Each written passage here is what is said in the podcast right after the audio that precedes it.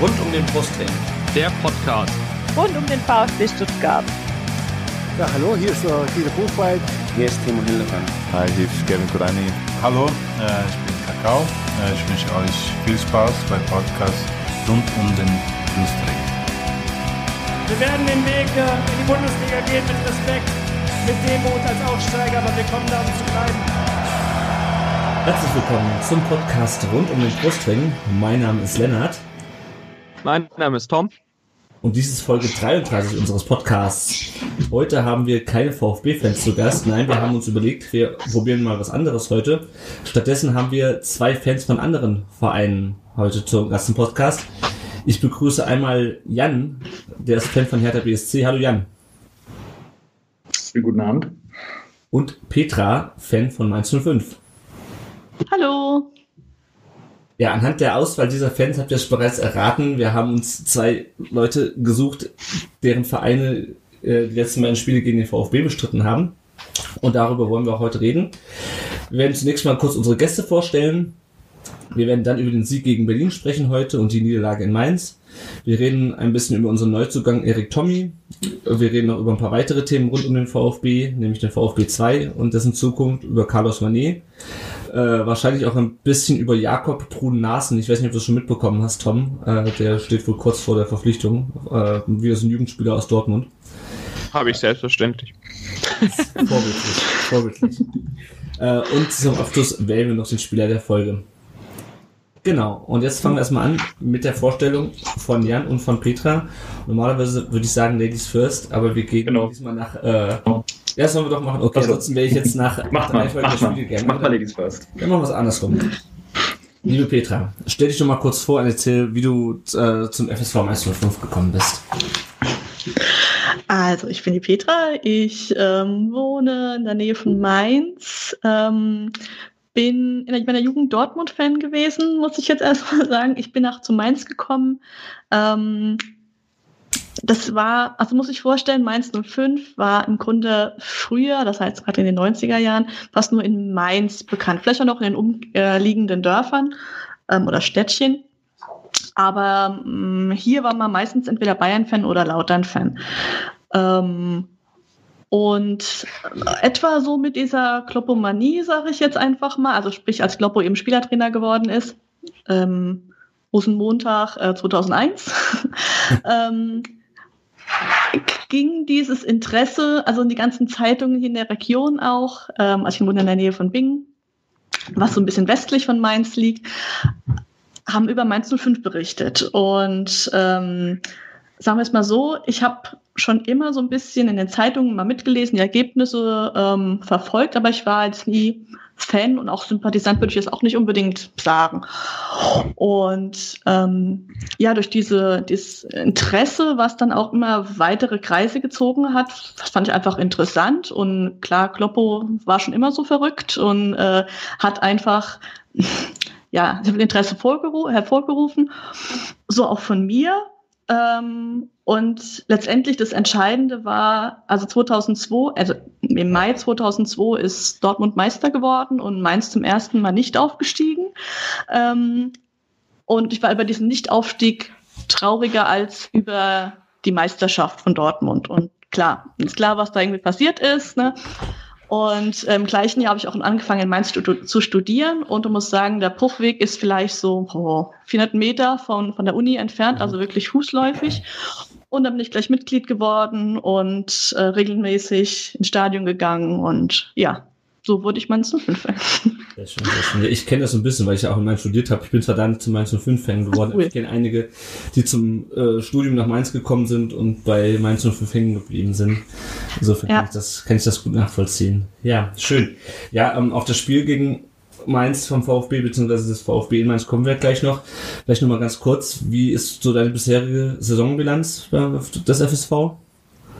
Ach, durchwachsen, ne? Ähm, also die Sache mit den Auswärtsspielen, ich weiß gar nicht. Ich glaube, wir haben noch nicht mal fünf Punkte in Auswärtsspielen jetzt mittlerweile geholt. Daheim ist es ja. Das, das kann ja. ich toppen. ja. Wir haben eine. Oh, okay. Ja, es ist halt schon ein bisschen. Ich meine, wir stehen ja etwa genau gleich in der Tabelle, ne? Es ist halt ja, es könnte definitiv besser laufen. Hm, hm, hm, ja. ja. Auch dem hm. kann ich mich fast an, nur anschließen. Dann kommen wir kurz zum, äh, zum Jan. Was heißt kurz? Ja. Wir kommen zum Jan. Ähm, Jan, auch dich würde ich kurz bitten, ähm, wie bist du zur, zur Hertha gekommen?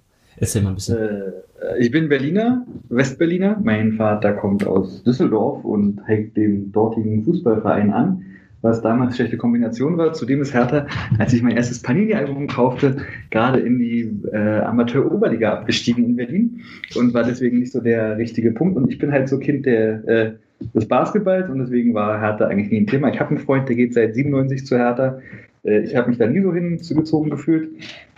Ähm, Sag mal, die Fragen mit dem ersten Spiel und so, kommt es noch? Das kommt, das kommt noch. okay, alles klar. Ähm, ich bin dann irgendwie über meine Frau zu Hertha gekommen. Mhm. Mein Schwiegervater hat eine Dauerkarte, äh, Quatsch, mal Mitglied und dann machst mit der Spieltage, sitzt da am Arsch und kannst gucken. Und fand ich ganz nett. Und dann äh, sind wir jetzt, glaube ich, die vierte Saison mit Dauerkarte. Eigener Fanclub und äh, diverse Projekte beim Verein. Ja. Genau, auf den Fanclub würde ich auch gleich zu sprechen kommen. Ähm, was hat es denn mit der Axel Kruse Jugend auf sich? Ich habe das schon mal beim ich glaube, Damenwahl-Podcast habe ich ja schon mal irgendwie gehört. Irgendwie ist mir schon mal untergekommen. ja, der Micha ist Mitglied geworden bei uns. Genau, erzähl mal. Also Axel Kruse ist ja ein Spieler, der auch äh, Anfang der 90er vom VfB aufgelaufen ist. Ähm, aber 93 bis 96. Bitte? 93 bis 96, nachdem er in Frankfurt äh, nicht zum Stamm, Stammspieler wurde. Wahnsinn, der ist besser informiert über den VfB als wir, Tom. Ähm, genau, und spielte dann aber auch für die Hertha. Von wann bis wann? Zweimal. Äh, zweimal. Äh, einmal kam er direkt, ist er, ist er geflogen über Kopenhagen. Er war bei Rostock, ist geflogen und hat dann bei Hertha gespielt. Ich glaube, sein erstes Tor hat er sogar im, äh, es gab ein Spiel nach der, äh, nach dem Mauerfall gegen Union, da hat er sein erstes Tor gemacht. Ah. Noch mit Schnurrbart und diesem schönen Fukuhila-Gesicht. und äh, dann ist er mit Hertha einmal aufgestiegen und dann war er wieder weg, dann war er unterwegs und dann kam er wieder zum Aufstieg und war da auch, äh, ich glaube, beide Male Kapitän beim Aufstieg von Hertha BSC in die erste Liga. Und ist jetzt Mitglied und äh, also hat da immer was zu tun, hat irgendwie äh, bei der Ausstellung, die jetzt gerade zu Ende gegangen ist, äh, Hauptstadtfußball, äh, die jetzt gerade stattfand, äh, hat er unglaublich viele Bilder gemacht und äh, hatte sogar eine eigene Ecke. Es gab so kleine Ecken, Hertha-Legenden und er war mit dabei. Sehr schön. Ja.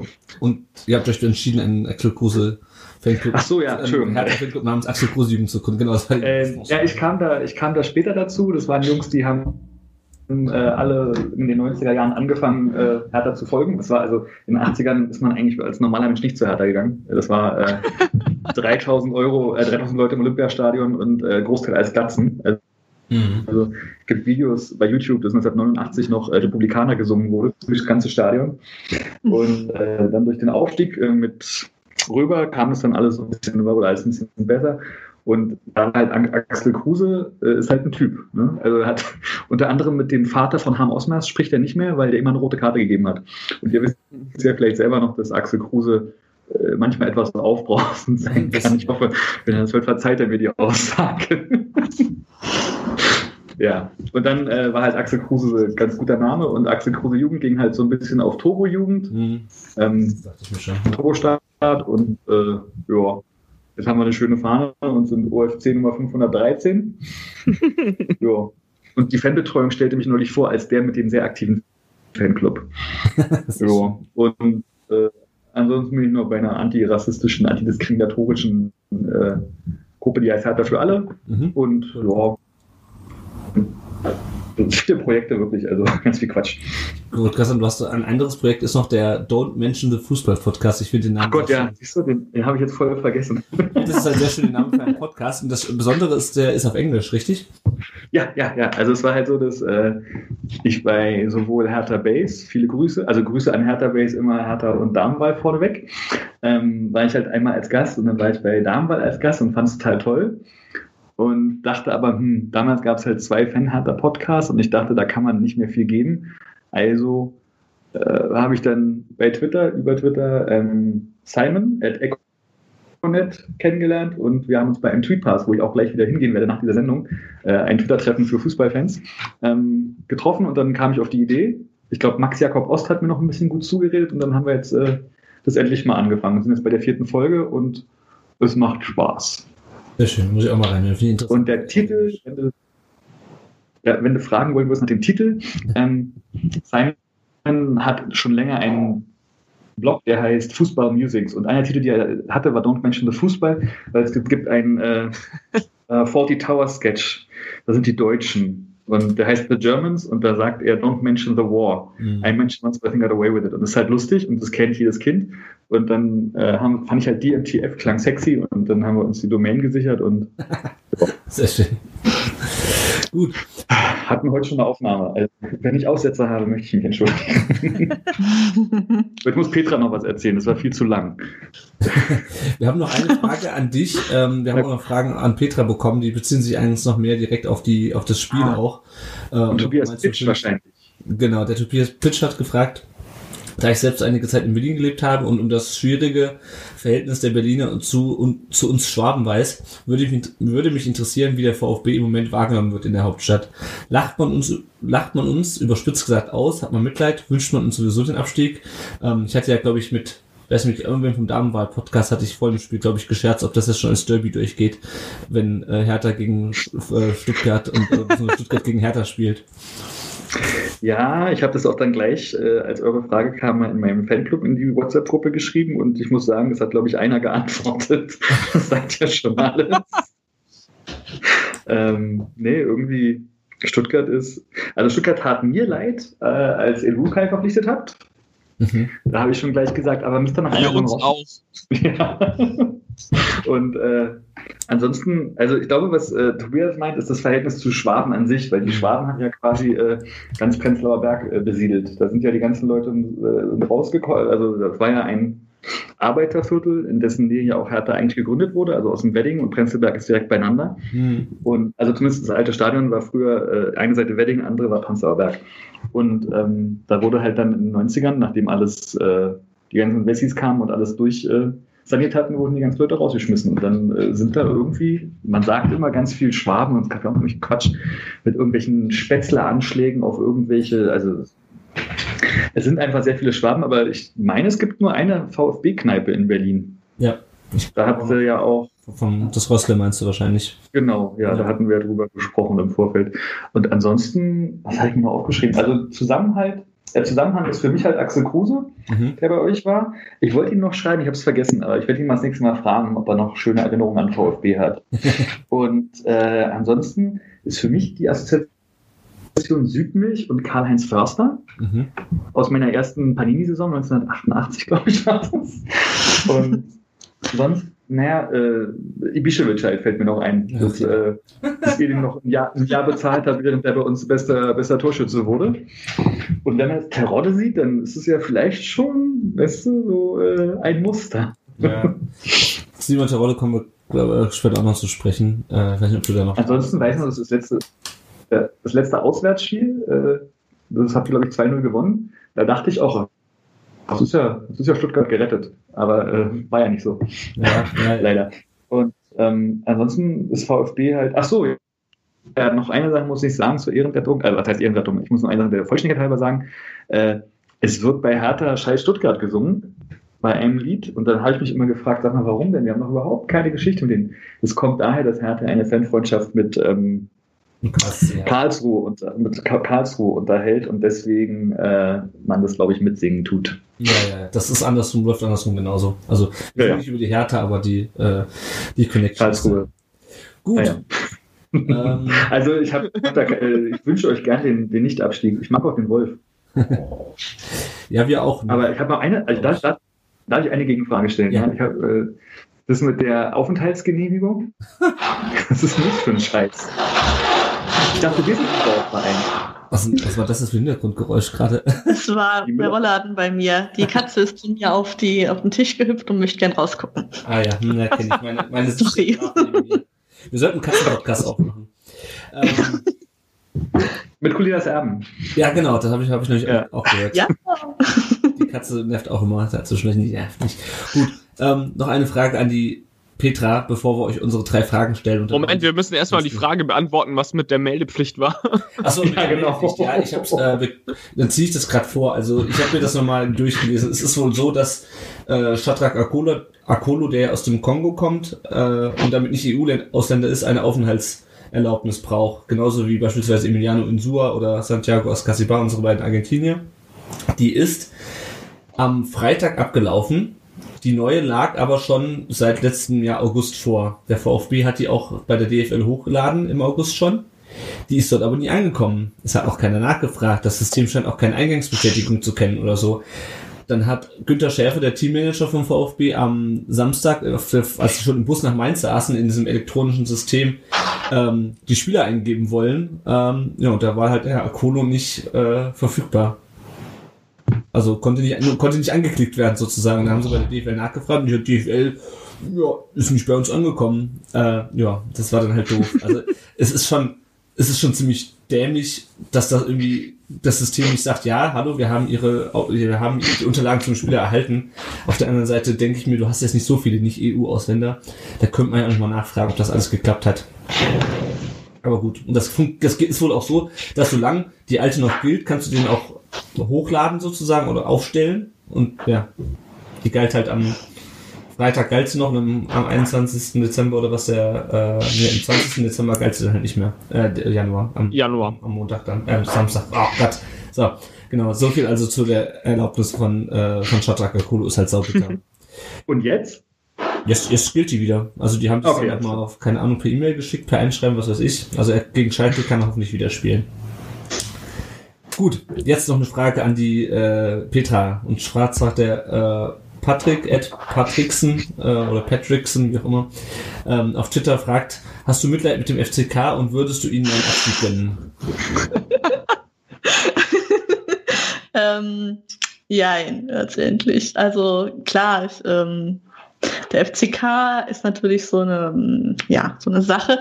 Ähm, äh, wahrscheinlich bin ich einfach zu lieb, aber irgendwie ist das ist schon wäre schon ziemlich bitter. Also äh, einerseits wäre es natürlich wahrscheinlich für den FCK gar nicht mal so schlecht, wenn sie ganz absteigen und vielleicht dann doch sowas wie Neuanfang und so weiter schaffen. Köln hat es ja auch geschafft. Aber ähm, andererseits, ich muss auch zugeben, ich bin ein großer Fan von Christoph Moritz. Ja. Ähm, ich finde, dass der einfach, ja, also gar nicht mal so sehr vom, doch fußballerisch ist er auch super, aber auch einfach von, von der Art her, wie er, jetzt wird das super, wie er jetzt, wie er auftritt und ähm, dass er immer sehr, sehr ruhig bleibt und auch sehr sportlich, also fair eben ähm, immer ist. Das hat mir wahnsinnig imponiert und ich muss zugeben, wenn ich jetzt äh, morgen ähm, Eintracht, Quatsch, Eintracht sage ich schon, ja, Eintracht, hm, ist auch so, auch so eine Sache, ähm, FCK gegen Darmstadt gucke, werde ich wahrscheinlich doch für Darmstadt sein, aber wenn jetzt Moritz ein Tor macht oder so, sicher nicht traurig sein irgendwie. Also das ist so, jetzt seit Moritz da spielt und auch noch meistens ja Kapitän ist, weil dann Halfa ja verletzt ist oder so, ähm, wird schon schwierig mit meinem, meiner Abneigung gegen den FCK. Ja. Ich bin ja, bin ja froh, dass wir auf diese ganzen Feindschaften und Abneigungen hier nichts zu geben, weil eigentlich müssten wir ja als VfB-Fans für den FCK sein, weil da auch irgendwie eine Fanfreundschaft besteht. Ach ja, alles. Aber Fan Fanfreundschaften kommen und gehen. Also Hertha war früher auch mit München ganz dicke. Ich glaube, da ist heute nicht mehr viel von übrig. Aber ich kann eine Meinst mit super? Überleitung. Ich kann eine super Überleitung anbieten. Ja. Wenn wir beim FCK gerade sind. Frag mich doch mal die erste Frage. also normalerweise stellen wir unseren Gästen immer drei Fragen, äh, meistens halt mit Bezug auf den VfB, weil es VfB-Fans sind. Heute äh, ein bisschen abgewandelt. Was war denn jeweils euer erstes Spiel im Stadion? Und wenn Jan schon die Überleitung so anbietet, dann darf er auch gerne anfangen. Ja, mein erstes Spiel war der 32. Spieltag 2011-12 gegen den ersten FC Kaiserslautern im Olympiastadion.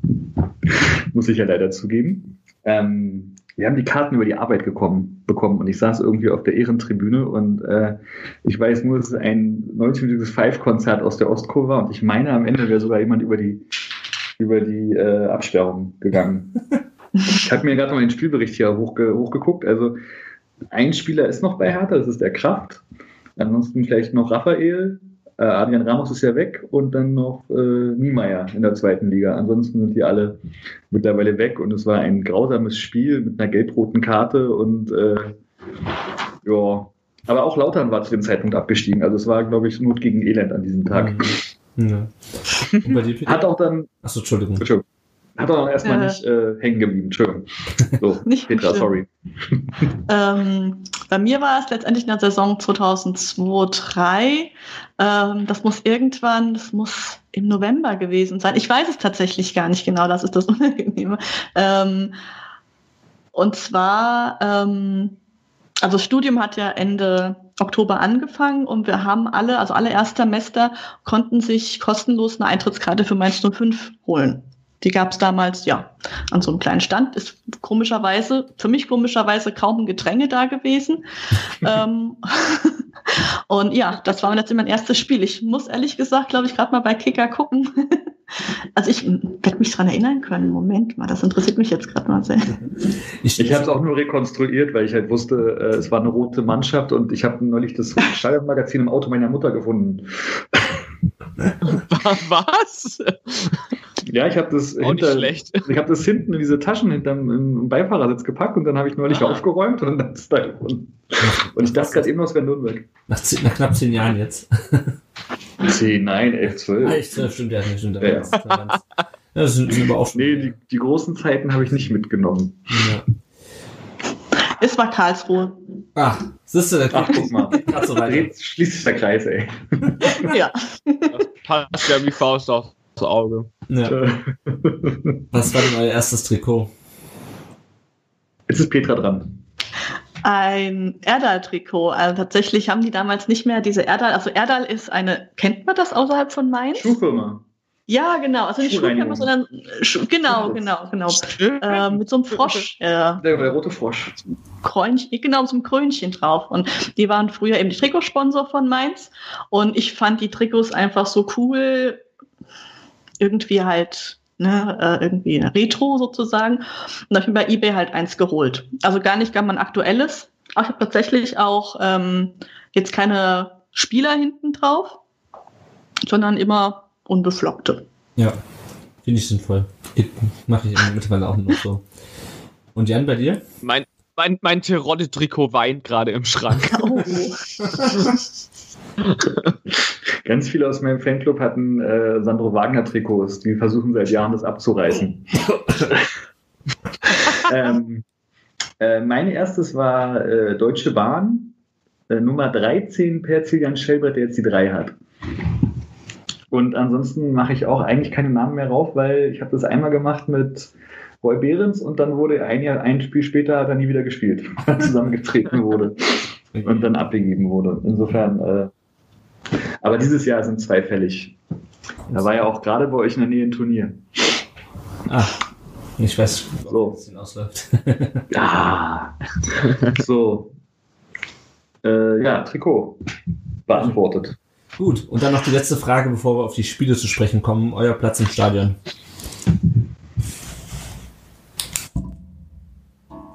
Also ich fange mal an. Bei mir ist es äh, äh, auf der Stehtribüne ganz oben. Also tatsächlich so weit oben wie es geht. Eigentlich will ich ganz, also ja, ganz oben halt, obwohl halt die Plattform letztendlich ist, ähm, weil ich da stand, als wir aufgestiegen sind zum ersten Mal. Sehr schön. Und dann dem Platz die Treue gehalten, sozusagen. Ganz genau. Ist doch schön. Ja. Äh, ja.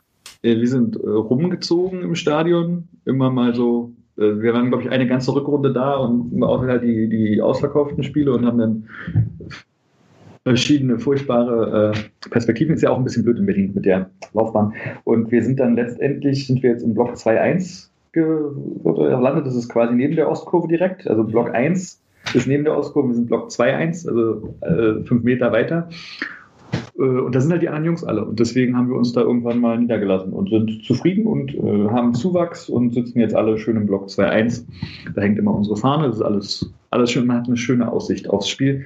Und man ist halt näher, bei uns in der Auskurve siehst du halt nichts vom Spiel, weil du äh, 50 Meter weg bist durch die. Hm, Ja, das Laufbahn, früher bei uns. Ja. Ja, in der Mercedes-Benz Arena heißt sie jetzt, oder? ja, so nennt man sie jetzt. Ja. Im Sehr gut, sehr Neckarstadion, sage ich lieber. Aber ja. gut, dann vom gehen wir auch gleich weiter. Ähm, Ja, Sp Spiel war eine wunderbare Überleitung, oder? Das Spiel im. Neckarstadion. Und zwar das Genau, das Spiel im Neckarstadion. Äh, ich fange, ja doch, wir fangen einfach mit dem an. Also es geht natürlich um die letzten beiden Spiele, wie ihr schon bemerkt habt an unseren Gästen. Das war das 1 zu 0 zu Hause gegen Berlin, der Heimsieg, und das äh, 2 zu 3 in Mainz. Wir fangen mal mit dem Schöneren davon an, nämlich mit dem Heimspiel gegen Berlin. So Ähm, schöner war. Also für uns zumindest jetzt. Ergebnistechnisch, ja, aber vom Spiel her, glaube ich. Äh, Das äh, sehe ich ähnlich. Ich habe es zum, naja, zum Glück nicht, aber ich habe es, äh, muss ich sagen, nicht komplett gesehen, sondern nur in der Zusammenfassung. Ja, das habe ich. Ähm, deswegen, deswegen kann ich nicht so viel zum Spiel sagen, ehrlich gesagt. Ähm, Gomez hatte ganz gute Szenen, fand ich. Ähm, ansonsten war es relativ passiv von uns. Ähm, zum Glück zu Null gespielt. Äh, das Tor war natürlich sehr kurios, ähm, von Gomez sozusagen ähm, erzwungen. Und ähm, ja, wie hast du denn das Spiel gesehen, Jan? Äh, ja, gar nicht, aber ähm, also, heute im, im Podcast haben wir, glaube ich, also haben wir, über, wir sprechen auch immer über zwei Spiele, so vom Rhythmus her. Und wir haben, glaube ich, über das Stuttgart-Spiel fünf Minuten gesprochen und eine halbe Stunde über das Dortmund-Spiel, weil das war einfach. äh, ich habe mir jetzt nochmal alles angeguckt, die Daten und auch das, äh, also äh, das die Zusammenfassung und es war halt einfach äh, scheiße. Und er hat in der ersten Halbzeit die Möglichkeit gehabt, das äh, zu machen mit äh, Pfostenschuss, Lazaro und äh, Kalu stand in der 45. völlig frei vom leeren Tor, hat aber irgendwie den so über äh, rüber gedroschen, dass man dachte, okay, meint er wohl. Und äh, ja, dann gab es ja, also in der sechsten habe ich noch einen Kopfball im Kopf von Mario Gomez, der war knapp. Dann äh, fand ich halt ein bisschen dreist, dass Mario Gomez dann aufsteht und dem Schiri sagt, es war kein Abseits. Das fand ich sehr süß. Also ich, Ja, ich dachte, wobei, okay. also so, so deutlich fand ich es gar nicht mehr. Der war halt den Schritt, denn das Bein war halt draußen. Ja, aber in der Sekunde ist halt blöd, dass wir diese Linien nicht haben, die uns versprochen wurden. Ja, ne? ist mir wieder aufgefallen. Also, weil gab ja auch, ja, gab ja auch gegen Dortmund so ein Ding, wo ich da auch dann dachte, jetzt wäre ja so eine Linie eigentlich ganz schick. Ja. Bei dem 2-0, das sie abgepfiffen haben. Naja, und ansonsten äh, habe ich nur noch gesehen, wie Akolo einmal äh, ein total, also eine schöne Flanke einfach auch so äh, zur Eckfahne drischt. Und dann, es war halt einfach so ein 0-0-Spiel, fand ich. Und ansonsten, ja, habe ich nur auf 503 Minuten ohne Tor waren das vorher. das ich schon krass. So. Ja, Ja. ja, Wahnsinn. Und äh, ja. Also ich hatte eigentlich gedacht, dachten alle, dass Gomez ein, zwei Tore macht und dann äh, das Spiel vorbei ist für uns. Also Mhm. passiert halt, ne? Ja. Doof, Ja, ich aber war da so. nicht so optimistisch. Äh, Lenny, hast du das Spiel eigentlich im Stadion gesehen? Nee, aber ich habe es äh, in, in voller Länge äh, am Fernseher gesehen. Also ich fand auch, es war ein sehr glücklicher Sieg. Äh, die zweite Halbzeit wurde dann ein bisschen besser bei uns, aber gerade die erste, in der ersten Halbzeit auch gerade schon die Chancen, die Jan angesprochen hat. Ähm, wir haben ja eigentlich dieses Jahr im Vergleich auch zu der Abstiegssaison eine relativ stabile Abwehr. Was natürlich teilweise auch daran liegt, dass Holger Bartstuber jetzt äh, hier ist und dass ähm, Timo Baumgartel sich ein bisschen weiterentwickelt, dass Pavard jetzt spielt.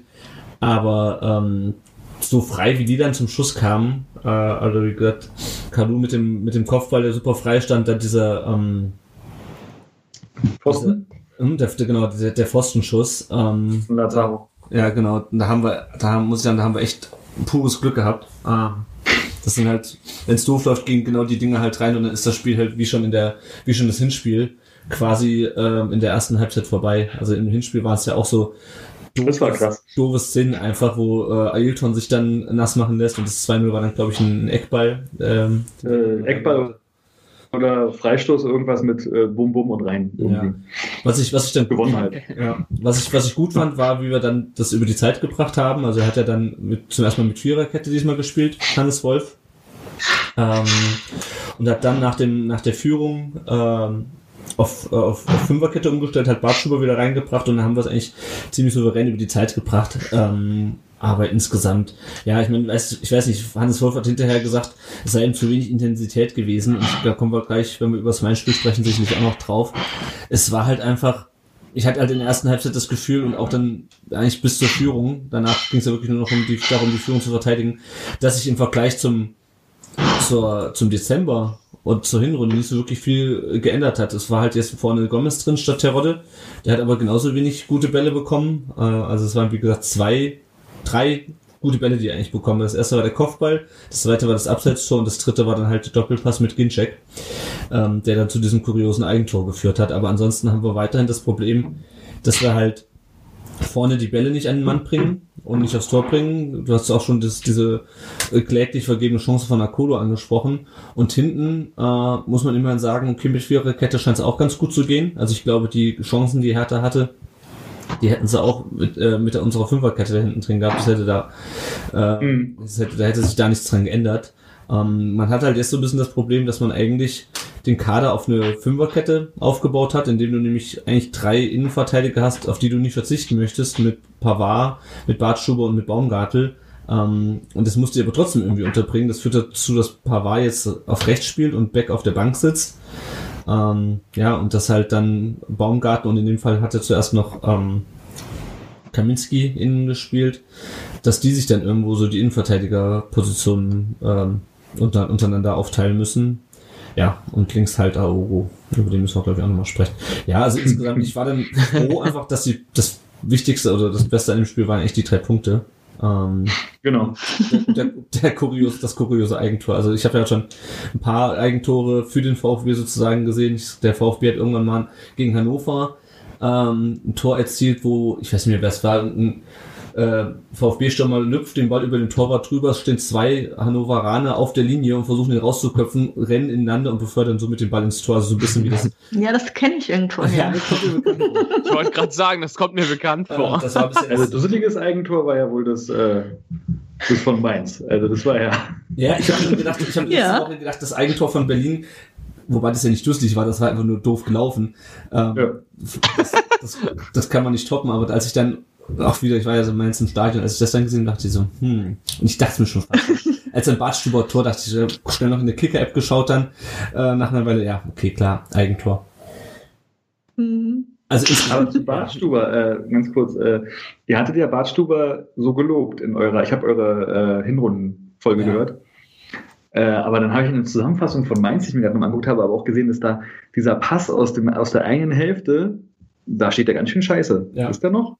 Ja, Also ja. dieses Ding, was da nichts wird, weil Zieler da irgendwie keine Ahnung, wie der das gemacht hat, den noch zu halten. ja, also Also Mainz, gerade bei dem Mainz-Spiel war Bart Stuber schon echt auch furchtbar schlecht. Er kokettiert ja auch damit, so von wegen, dass er bei uns nicht verlängert und will erstmal abwarten, ob er da noch irgendwo in der Champions League-Mannschaft unterkommt. Aber er hat dann halt auch so Spiele wie gegen Mainz dabei, wo du dir echt denkst, so Junge, Junge, ey, guck erstmal nach dir selbst und bring mal deine Leistung auf den Rasen, weil also das Mainz-Spiel war furchtbar. Ich weiß Ja. nicht, wie er gegen Berlin gekickt hat, aber also das ist schon Licht und Schatten. Er ist wichtig, keine Frage, aber ja, naja.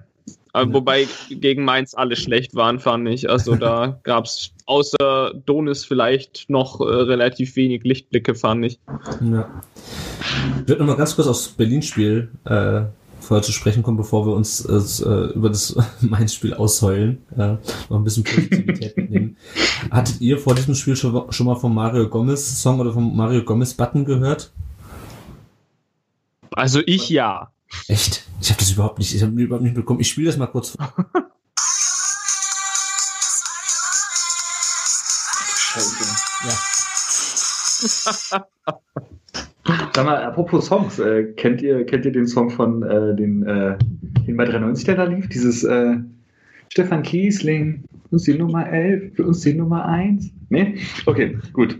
Aber was ist denn dieser Song? Und ist das Eurodance? Eurodance? Oder was war das Also jetzt? es muss wohl irgendwie von der ähm, von irgendeinem internationalen Turnier noch gekommen sein, weil er da ständig im Deutschland-Trikot äh, zu sehen ist und dann irgendwie so, so der Mund so animiert ist. Das wird dann so Mario Gomez und die haben das wohl. Ähm, die waren ja alle nicht im Stadion, aber die haben das äh, nach dem Tor eingespielt. Normalerweise haben wir ja von Pennywise Prohim ähm, dieses oh, oh, oh, oh, also äh, etwas, wo man eigentlich ziemlich gut drauf abgehen kann, äh, was man eh schon tut, wenn der VfB 1000 Tore geschossen hat. Und diesmal haben sie beim VfB wieder gedacht, sie wären besonders lustig und haben dann dieses äh, haben dann dieses, dieses Lied gespielt. Das ist halt wieder so ein bisschen typisch VfB. Ja, Tom, was fällt, was fällt dir denn noch ein zum, zum, zum Hertha-Spiel? Ja, drei Punkte, ne? ähm, mehr habe ich jetzt ehrlich gesagt nicht mehr so auf der. Ähm, ja. Aogo fandest du wieder nicht so gut, steht hier. Ja, da, Soll ich da drauf mal hinleiten?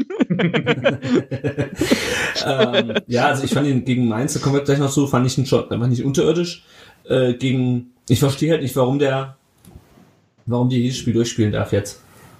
Also klar, ist Insua saß auf der Bank, kam dann später rein und ist dann ins rechte Mittelfeld gegangen. Insua hat natürlich auch eine gewisse Offensivqualität.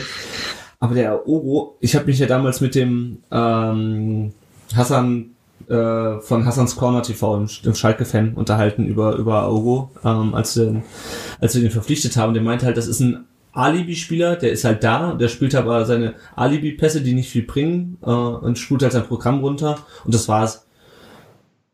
Und normalerweise, wenn wir Spieler verpflichten, dann reden eigentlich deren ähm, die Fans von den Ex-Vereinen verhältnismäßig positiv über die. Sie sagen, okay, da hat er noch seine Schwächen, aber ich habe es selten erlebt, dass jemand gesagt hat, ja, also ich bin froh, dass der weg ist. Das ist so eine Pfeife.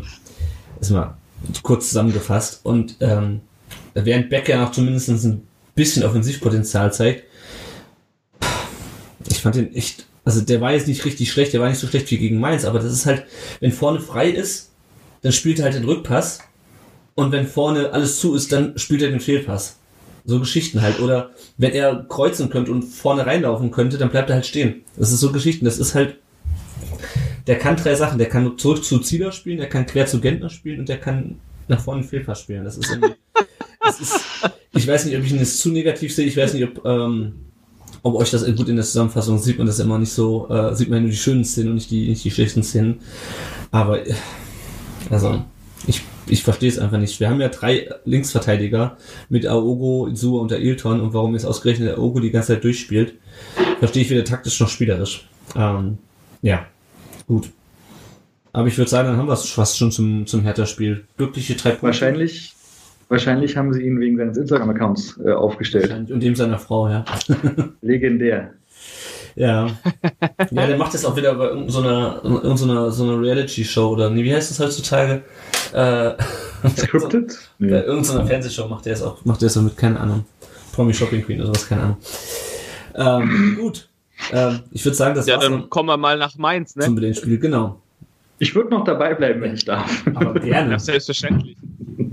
ähm, ja, ich bei Mainz fange ich jetzt, glaube ich, einfach mal gar nicht an und sondern gebe direkt mal an Petra weiter. Wie, wie hast du das Spiel denn gesehen? Wahrscheinlich etwas euphorischer als wir. Vermutlich. Vermutlich durchaus. Ähm, jetzt ist gerade die Katze wieder hochgehopst. Moment, ich muss gerade die Tastatur weg. Nehme ich das jetzt irgendwie auf die Taste über die Tastatur rennt. Ähm, Warst Ich du denn im Stadion äh, nochmal vorab vielleicht? Oder? ich war nicht im Stadion. Nee, ähm, das liegt daran, dass mein Kater ähm, sich, also er hat einen Abszess letztendlich, der ähm, letztendlich halt geöffnet wurde. Ähm, und ich habe ihn halt letztendlich gepflegt, weil es ist halt wichtig, dass er sich halt, wenn er sich hinlegt, natürlich nicht äh, äh, irgendwo hinlegt. Ich meine, meine Wohnung ist halt nicht hundertprozentig steril zu halten. Das geht ja letztendlich nicht, dass da jetzt keine, kein Dreck quasi in die Wunde reingeht. Also ich war hab's halt auch bei Sky gesehen. Und ähm, ja, ich fand's ziemlich gut. Also ich fand das auch, muss ich dazu sagen, letzte Woche nicht so schlecht. Ähm, aber das ist, war letzte Woche, also letzte Woche eben ähm, haben wir ja zuerst 2-0 geführt. Und es ist eigentlich ganz Mainz-typisch, dass die dann einen Schlendrian bekommen. Mm, Wobei ich also nicht sagen würde, die haben jetzt auf einmal schlecht gespielt oder allzu selbstherrlich reagiert. Aber so ein 0-1, nie- äh, ähm, dass man eben hin, erstmal erstmal hinten liegt, wirkt bei Mainz besser als so ein 2-0-Sieg, der dann andere Mannschaften vielleicht noch beflügelt und sagt, ja, wir wollen jetzt irgendwie noch mehr. Ähm, ist bei Mainz meistens nicht. Von daher war ich fast schon froh, dass wir hinten gelegen haben und habe halt gehofft, dass es jetzt, dass äh, Mainz jetzt halt ein Turbo startet, wie man so schön sagt. Und das haben sie letztendlich gemacht und sich auch von dem, von dem zurückgepfiffenen Tor eben nicht beeindrucken lassen. Und ähm, ja, ich meine, wie sagt man immer so schön, letztendlich die Tore, die kurz vor der Halbzeit fallen oder kurz nach der Halbzeit fallen, das sind dann halt so, so Knackpunkte häufig. Und ich habe das Gefühl gehabt, dass es auch für den VfB letztendlich so ein Knackpunkt war. Ähm, ja, und da nicht mehr so viel kam. Mhm. Vielleicht direkt mal zu dem kuriosen, das war wäre das 1-0 gewesen, das ihr weggepfiffen bekommen habt, oder? Das ist 1-1. Das 1-1. Wie- Wie hast du das denn gesehen, den Videobeweis? Ähm, also letztendlich war das ja gefühlt auf der Höhe der Mittellinie, dass dann eben, ich glaube, es war ein Einwurf, den dann Serda mit dem Oberarm angenommen hat. Und äh, ich glaube, fünf Spielzüge später ist halt das Tor gefallen. 14 Halt Sekunden. auch durch Serda oder, oder 14 Sekunden letztendlich, ja. Ähm, ja, ich meine, wenn man jetzt die Regel von so einem Videobeweis letztendlich nimmt, es war der gleiche Spielzug, von daher war es rechtmäßig. Ob es jetzt gerecht ist, ne? Nicht jede, nicht jede Regel oder nicht jedes Recht ist ja automatisch gerecht oder was man als Mhm. gerecht empfindet. Ähm, aber ja, es war nach der Regel. Hm. Hm. War richtig. Also, dass, dass es Hand war, ist, glaube ich, unstrittig, ne? Na, Ja. klar, ist halt ja. die, die Frage, ja, wie, wie weit geht man eigentlich zurück? Also ich fand es schon. Mhm. Also klar, ich habe mich gefreut, hey, natürlich, aber ich fand es schon äh, relativ Ja. absurd eigentlich, dass man, dass es dann schon, ja, wo ist die Grenze? Also wie weit geht man zurück? Ich meine, ja, es ist der gleiche Spielzug, äh, passt dann soweit. Was man dann halt aus VfB-Sicht dann sehen muss, ey, du fängst dann eigentlich hier das 1-1, da musst du doch dann irgendwie wach werden. Und das fand ich absolut krass. Wir waren einfach, ich fand uns furchtbar schlecht. Ich weiß nicht, wie, wie ihr uns gesehen habt. Da waren irgendwie Anfang, in der ersten Halbzeit fand ich Donis noch ganz brauchbar. Der hatte ein paar gute Aktionen nach vorne.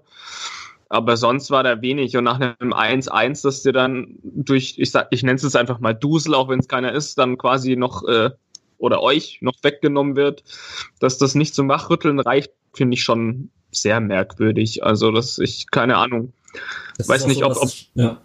ob Akolo da dann wirklich äh, verantwortlich für äh, gemacht werden kann, beziehungsweise die Aktion um ihn. Also klar ist da dann erstmal der Spielplan so ein bisschen kaputt, das sehe ich schon auch. Aber da war ja echt keine Einstellung. Ich meine, Mainz hat's gut gemacht, fand ich. Ähm, weißt du, wie, wie, wie siehst du es denn extern, Petra? Äh, wie fandest du uns denn gegen Et etwas, äh, sagen wir mal, durch den Wind letztendlich. Also äh, ähm, stets bemüht, vielleicht. äh, Gemein. äh, ja. Ja. ja, so würde ich es fast sagen. Also, ja, probiert und irgendwie hat gar nichts mal so wirklich geklappt. ja, aber selbst probiert. Kenne ich aber auch gut von Mainz. Mhm. Von daher, Aber ich meine, selbst probiert ist ja, so, ist ja so eine Geschichte. Wir hat äh, Torschussstatistik, äh, wenn man sich das mal vor Augen hält. Mainz hat 21 Torschüsse gemacht und der VfB 8. das ist schon echt viel für uns. Also, Ja, aber ich meine, wenn man dann sieht, ich meine, der Rasen war ja irgendwann nur noch Acker. Warum denn, Ja. der, warum denn der VfB, also wie man, wie du dann so eine krasse Dis Diskrepanz an, an, an Torschüssen haben kannst, das erschließt sich mir überhaupt nicht. Also wenn du sagst, okay, irgendwie, der Rasen ist so rutschig, dass alle ständig aufs Tor schießen in der Hoffnung, dass einer durchrutscht oder ähm, die haben alle so Probleme mit dem Rasen, dass, äh, dass sie gar nicht erst in den Strafraum kommen. Ähm, aber Mhm.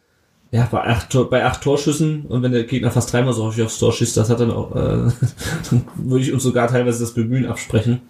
Ähm, Und vier also- Kilometer mehr läuft. Bitte? Ja. Genau. Vier Ähm, Kilometer mehr gelaufen, über vier Kilometer. ja. Also ich fand es wirklich, äh, mir fällt da kein, kein anderes Wort als erbärmlich für ein, für unser Spiel. Äh, Es war wirklich mit Abstand das schlechteste Saisonspiel ever äh, in dieser Saison. Ähm, was mich besonders ärgert, ist, wir haben ja erst äh, im Dezember in Mainz gespielt und haben da auch relativ dusselig verloren. Ähm, damit will ich jetzt Mainz nicht schlecht reden, aber es ist auch ein Spiel, was wir nicht hätten verlieren müssen, wenn du 1-0 führst und dann äh, einen Elfmeter auf dem, auf dem Fuß hast zum 2-0. Sich dann aber einen Monat später hinzustellen und sich schon wieder eine 1-0-Führung von der gleichen Mannschaft, also okay, mit zwei Neuzugängen, aber trotzdem von der gleichen Mannschaft wieder aus der Hand nehmen zu lassen und schon wieder so eine, so eine halbgare Einstellung zu zeigen. Also wirklich, das am Ende, der VfB hat ja das 1-0 gemacht mit diesem kuriosen Eigentor. Jetzt kommen wir schon wieder auf ein kurioses Eigentor, aber wirklich dieses ähm, Zentner fliegt durch den, Zentner heißt er, ne? Fliegt durch den Strafraum. ja, Ähm, dann schießt Bartstuber drauf. Der eine Mainzer bekommt einen Ball und dann stehen zwei auf der Torlinie und schießen sich quasi selber gegenseitig ab. Ähm, ja. Und äh, immerhin hat dann äh, Holger Bartstuber schon einen ganz guten Blick darauf gehabt, wie das Tor gefallen ist und hat jetzt nicht zu so einer Jubelarie wie Gomez angesetzt. ähm, aber dann, führt, dann führst du 1 auswärts und wie ja mittlerweile die ganze Bundesliga weiß, haben wir noch kein einziges Auswärtsspiel in dieser Saison gewonnen, sondern nur ein einziges Unentschieden geholt in, in Hannover. Und dann spielen die nur noch Verwaltungsfußball. Dann wird der Ball hin und her geschoben und auch später, als dann der, das Spiel gedreht war, hast du das Gefühl gehabt, wir liegen irgendwie 3-0 in Führung und ähm, es haben einmal mehr auf dem Platz. Also wirklich keinerlei Idee nach vorne, auch keinerlei Bock irgendwie nach vorne zu spielen. Ich weiß nicht, ob die gedacht haben, der Ball wird schon irgendwie so reinfallen oder es reicht schon Mario Gomez vorne drin stehen zu haben, zumal der ja dann auch irgendwann weg war. Es war also von der Ja. Mentali- Mentalitätsmäßig fand ich es unter aller Kanonen und das ist was, wo man sagt, okay, irgendwie am zweiten Spieltag, die Mannschaft kommt noch nicht mit der, mit der neuen Liga klar, das sind ja größtenteils Spieler, die wir in der, vor der Zweitligasaison verpflichtet haben, aber liebe Leute, am 19. Spieltag, nachdem man schon mal in Mainz gespielt hat, äh, das, und nachdem man ja gegen die Bayern beispielsweise in den Hinrunden ein ziemlich gutes Spiel äh, abgeliefert hat und dann zweimal in Mainz so, so eine scheiß äh, Mentalität auf den Platz zu bringen, das ist unbegreiflich und das weckt bei mir schon wieder böse Erinnerungen an die vorletzte Hm. Saison leider. Ich weiß nicht, wie es bei dir ist, Tom.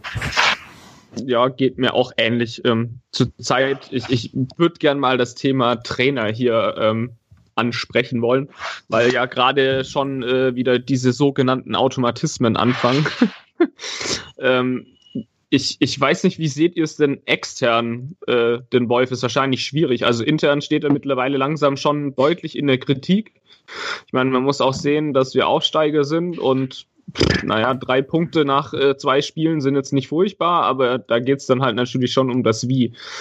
Und wir sind halt offensiv einfach mega, mega schwach, muss man sagen, vor allem auswärts. Und äh, ich fänd's relativ schade, wenn er gegangen wird, wonach es gerade so ein bisschen aussieht, habe ich den Eindruck. Aber liegt's am Trainer? Wie seht ihr es denn ex extern? Weil so als, weiß ich nicht, mit, mit VfB-Brille ist es immer so eine Geschichte.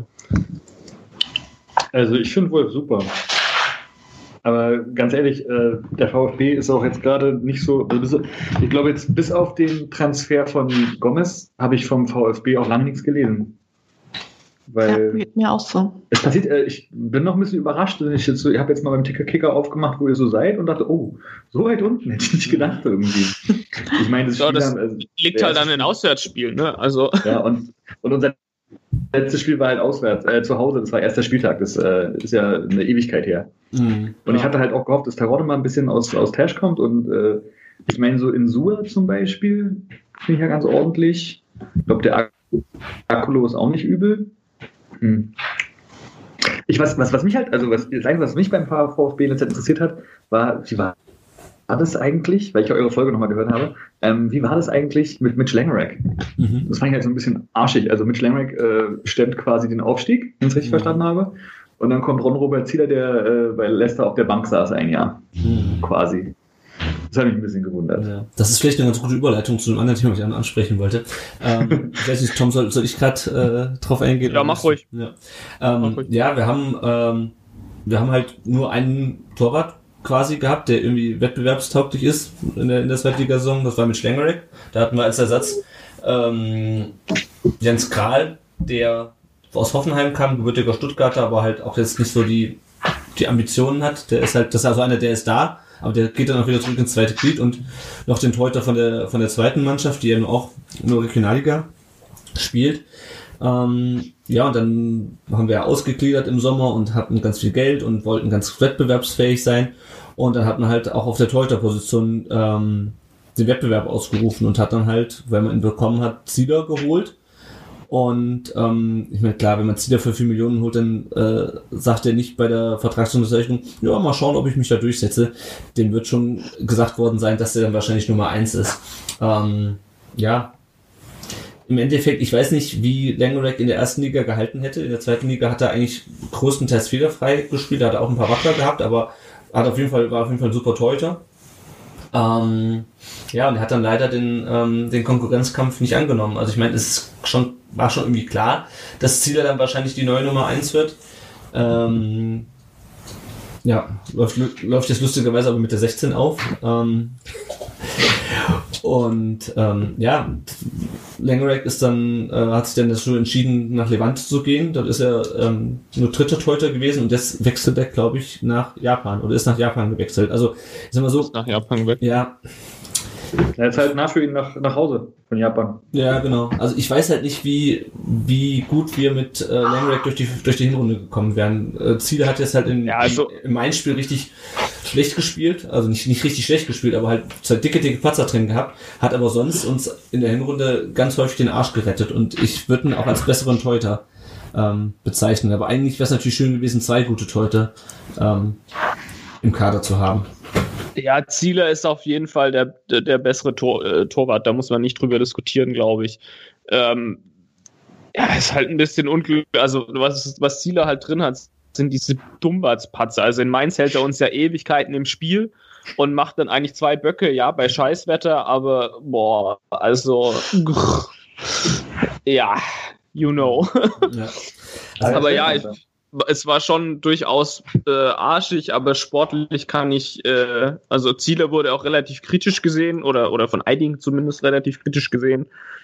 Aber es war schon die richtige Entscheidung, behaupte ich mal, da äh, Richtung Zieler zu wechseln, auch wenn das ja Fußball und Romantik und so, ne? Ja.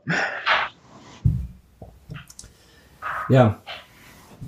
Von diesem traurigen ähm, Thema, also wie gesagt, Zieler, ich weiß nicht, was den da geritten hat bei den Gegentoren. Beim ersten hat er sich echt komplett verschätzt beim, beim dann 1 zu 1.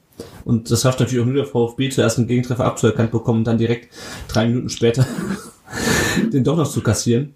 Ähm, und auch bei dem, das 2-1 war das, glaube ich, ne? Oder was ist 3-1? Das war es 3-1.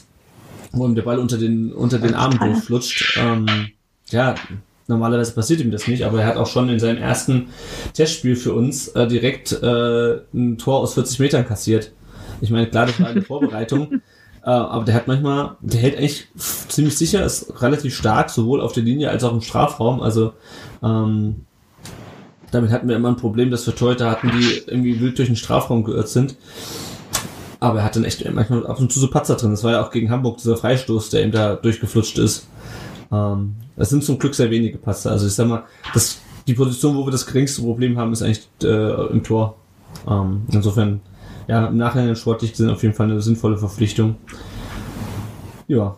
Und das haben wir ja dann noch, dann wir haben wir dann noch den zweiten, äh, den Torhüter von Cottbus geholt, gegen die wir in der ersten Pokalrunde weitergekommen sind. So eine klassische äh, Schalke-Pucki-Aktion. Äh, wir verpflichten einfach Spieler, die gegen uns gut gespielt haben. ja. Ja, genau, was ich noch zum, äh, was ich noch zum Videobeweis sagen wollte, da waren wir ja vorhin bei. Ähm, also ich fand es auch, klar, es ist irgendwo von regeltechnisch nachvollziehbar, aber der VfB hätte es auch echt noch, hat echt noch genügend Gelegenheiten, um da den Ball noch zu klären, bevor der dann wieder, bevor dann die Flanke reinkommt und der Kopfball reingeht. Ähm, ja, also in, insgesamt ein sehr frustrierendes Spiel. Habt ihr Ich, ich, äh, Ja, wir haben noch einige Fragen zumindest. Oder Genau. ja, bitte, bitte, bitte. ich wollte noch ganz kurz, weil ich muss gleich los. Ja. Klar. Äh, ich wollte nur kurz, ich habe gerade bei Transfermarkt geguckt und da gab es um 19 Uhr zwei Neuankündigungen bei euch. Ich weiß nicht, ob ihr das schon wisst. Und äh, ansonsten ist mir noch aufgefallen, ihr macht ja nachher euer schönes Spiel mit der, mit der, mit der Spielernummer, nicht wahr? Und da haben wir mit der 33 einen Spieler, der mit euch eigentlich auch so eine gewisse Geschichte hätte. Das ist nämlich der Jonathan Klinsmann, Ah, der Sohn, der Sohn von Ah, Jürgen Klinsmann. Ja, ja. ja war jetzt kein schöner Abschluss. Ja, ich finde das ganz interessant, dass, dass, äh, dass Jürgen Klinsmann so eine Verbindung zu Hertha hat, aber ich glaube, der sein Vater. Der Vater war Mitglied. Ja, genau, genau. Warum weiß keiner? Also ich weiß es zumindest nicht. Ich fand es auch immer einen ziemlichen Marketing-Stunt, aber dann hat er den Elfmeter gehalten. Na, Europa gewinnen. War das ja okay. Gut. Ähm, ich wünsche euch noch äh, viel Spaß und viel Erfolg im Rest der Saison. Wir treffen uns jetzt zum Glück nicht mehr. Also die Mannschaft. und wenn wir Glück haben, können wir in der nächsten Saison dann nochmal äh, Ja. miteinander sprechen vielleicht. Wir hoffen ey, stimmt. Vielen herzlichen Dank für die Einladung. Gerne, schön, dass du die Viel Spaß beim Tweetpass. Ja, mal gucken. Ich muss, Ja. muss Bier abgeben an Darmwall. Es ist eigentlich immer nur Bierabgabe an Darmwall. Weil mein Schwager hat, äh, mein Schwager äh, wohnt in Frankfurt und äh, braut Bier und hat dann jetzt noch vier Bier gehabt und da hat er jetzt ein Darmwall-Logo aufgeschmissen und das muss ich dem Micha mitbringen. Und dann deswegen muss ich jetzt mal los. Äh, wenn ihr mal nach Berlin kommt, sagt Bescheid. Und äh, auch der Dame einen schönen Abend noch und viel Erfolg im Rest der Saison. Wir spielen noch gegeneinander. Ja, Bis dann. Bis Tschüss. dann. Ciao. tschüss. Danke, ciao. Gut, dann sind wir jetzt zu dritt und machen weiter. Ach genau, eine Sache würde ich noch ansprechen, gern zu dem Spiel. Ähm, Tom, ich hatte das ja schon in dem im letzten Spiel, äh, in der letzten Folge angesprochen, als wir über das Pokalspiel geredet haben, wo nach dem Spiel, also äh, ich weiß nicht, ob man es im Ah. Fernsehen noch gesehen hat, ähm, auch diesmal ist er gestern doch ziemlich ausgerastet, ob des äh, beschissenen Spiels. Und ähm, die Mannschaft kommt dann natürlich auch bei schlechten Spielen noch Richtung Gästeblock. Ähm, es gab schon Spiele, da haben sie sich äh, fünf Minuten lang dahingestellt und haben sich, haben sich anpöbeln lassen. Und diesmal war es wie gegen, äh, wie im Pokal eigentlich so, dass die Mannschaft, sagen wir mal, bis zum 16er gelaufen ist und dann aber auch und vor allem auf, äh, sagen wir, unter Führung ihres Kapitäns oder unter äh, äh, von ihrem Kapitän dirigiert relativ schnell wieder abgedreht hat. Ähm, ich habe mich damals schon furchtbar drüber aufgeregt.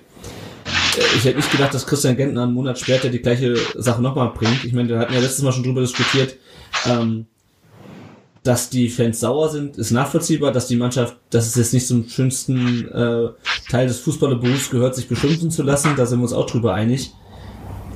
Aber sich gleich so schnell so wieder zu verpissen und dann aber auch noch so, also es war ja nicht so, als ob die da alle so standen und äh, dann einzeln wieder weggetrottet sind, sondern Gentner hat schon gesagt, so Leute, mal kurz dahin und jetzt wieder ab in die Kabine.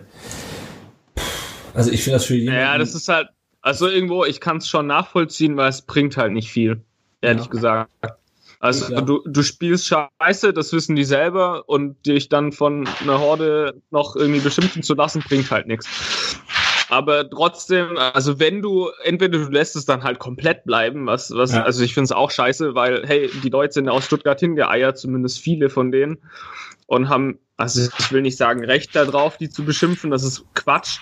Aber wenn man dann Eier in der Hose hat, dann muss man halt dann auch wirklich hingehen und mit den Leuten reden. Und dann halt wirklich hingehen und sagen so, ey, pff, das war heute mal gar nichts an dem und den lag's oder so. ja. Aber dann so halbgar und ja, kommt Jungs, geht mal weg. Oder es, ich ich kann es irgendwo nachvollziehen, weil es bringt nichts.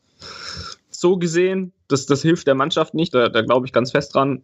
Aber ja, Ja, es wäre halt dann schon angebracht, dass man dann halt hingeht und, und ja, drüber redet, irgendwie, keine Ahnung. Ich meine ja, aufgeheizte Stimmung, das ist halt kein, kein Kaffeekränzchen und eine Diskussionsrunde, ist mir auch klar, aber Ja, ja, aber ich man hätte halt, glaube ich, mehr davon, wenn man da so ein, so ein bisschen sich zusammenschwören wird oder so und halt nicht diese Beschimpfungsscheiße hilft doch keinem Menschen. Ja, das stimmt. Ja, nee, klar, aber auf der, auf der anderen Seite, ich meine, die Leute haben die Emotionen nach dem Spiel. Das war wirklich ein erbärmliches Spiel. Ich finde es halt einfach, also wenn jetzt, keine Ahnung, Gentner verletzt gewesen wäre und es wäre jetzt Ersatzkapitän, was weiß ich, Aoko gewesen oder was weiß ich. Und dann, dass, er- dass er dann halt sagt so, ja, hm, ich bin noch nicht so lange hier, ich traue mich da auch nicht hin, bla bla bla. Aber weißt du, ganz ehrlich, bei Gentner, der jetzt seit 2010 beim VfB ist, der wirklich schon eine Menge Scheiße mitgemacht hat mit dem Verein. Und dann so eine Aktion, also ich bin da, muss sagen, ich bin echt enttäuscht. Ich, und das ist habe ich auch noch selten so gesehen. Ich habe es mal gesehen, dass die wirklich nur kurz so gekommen sind und dann wieder weg. Aber dass er die wirklich so, der muss beim Pokalspiel hat er ja noch mit dem Zieler diskutiert, der wollte Gentner ja auch schon abdrehen, wo ihn der Zieler noch gesagt hat, nee, bleib noch kurz hier stehen. Ich weiß nicht, ob es Gentner langsam zu viel wird. Ähm, aber ja. Ja, vielleicht, tatsächlich, kann ja sein. Also, Ich fand es auf jeden Fall, abgesehen dass davon, Mhm. dass, er, dass er sportlich in dem Spiel wieder ja, mittelmäßig war, das äh, 3-1 war ja auch ein versprungener Ball von ihm, äh, ähm, der, das- der, das- der dazu geführt hat.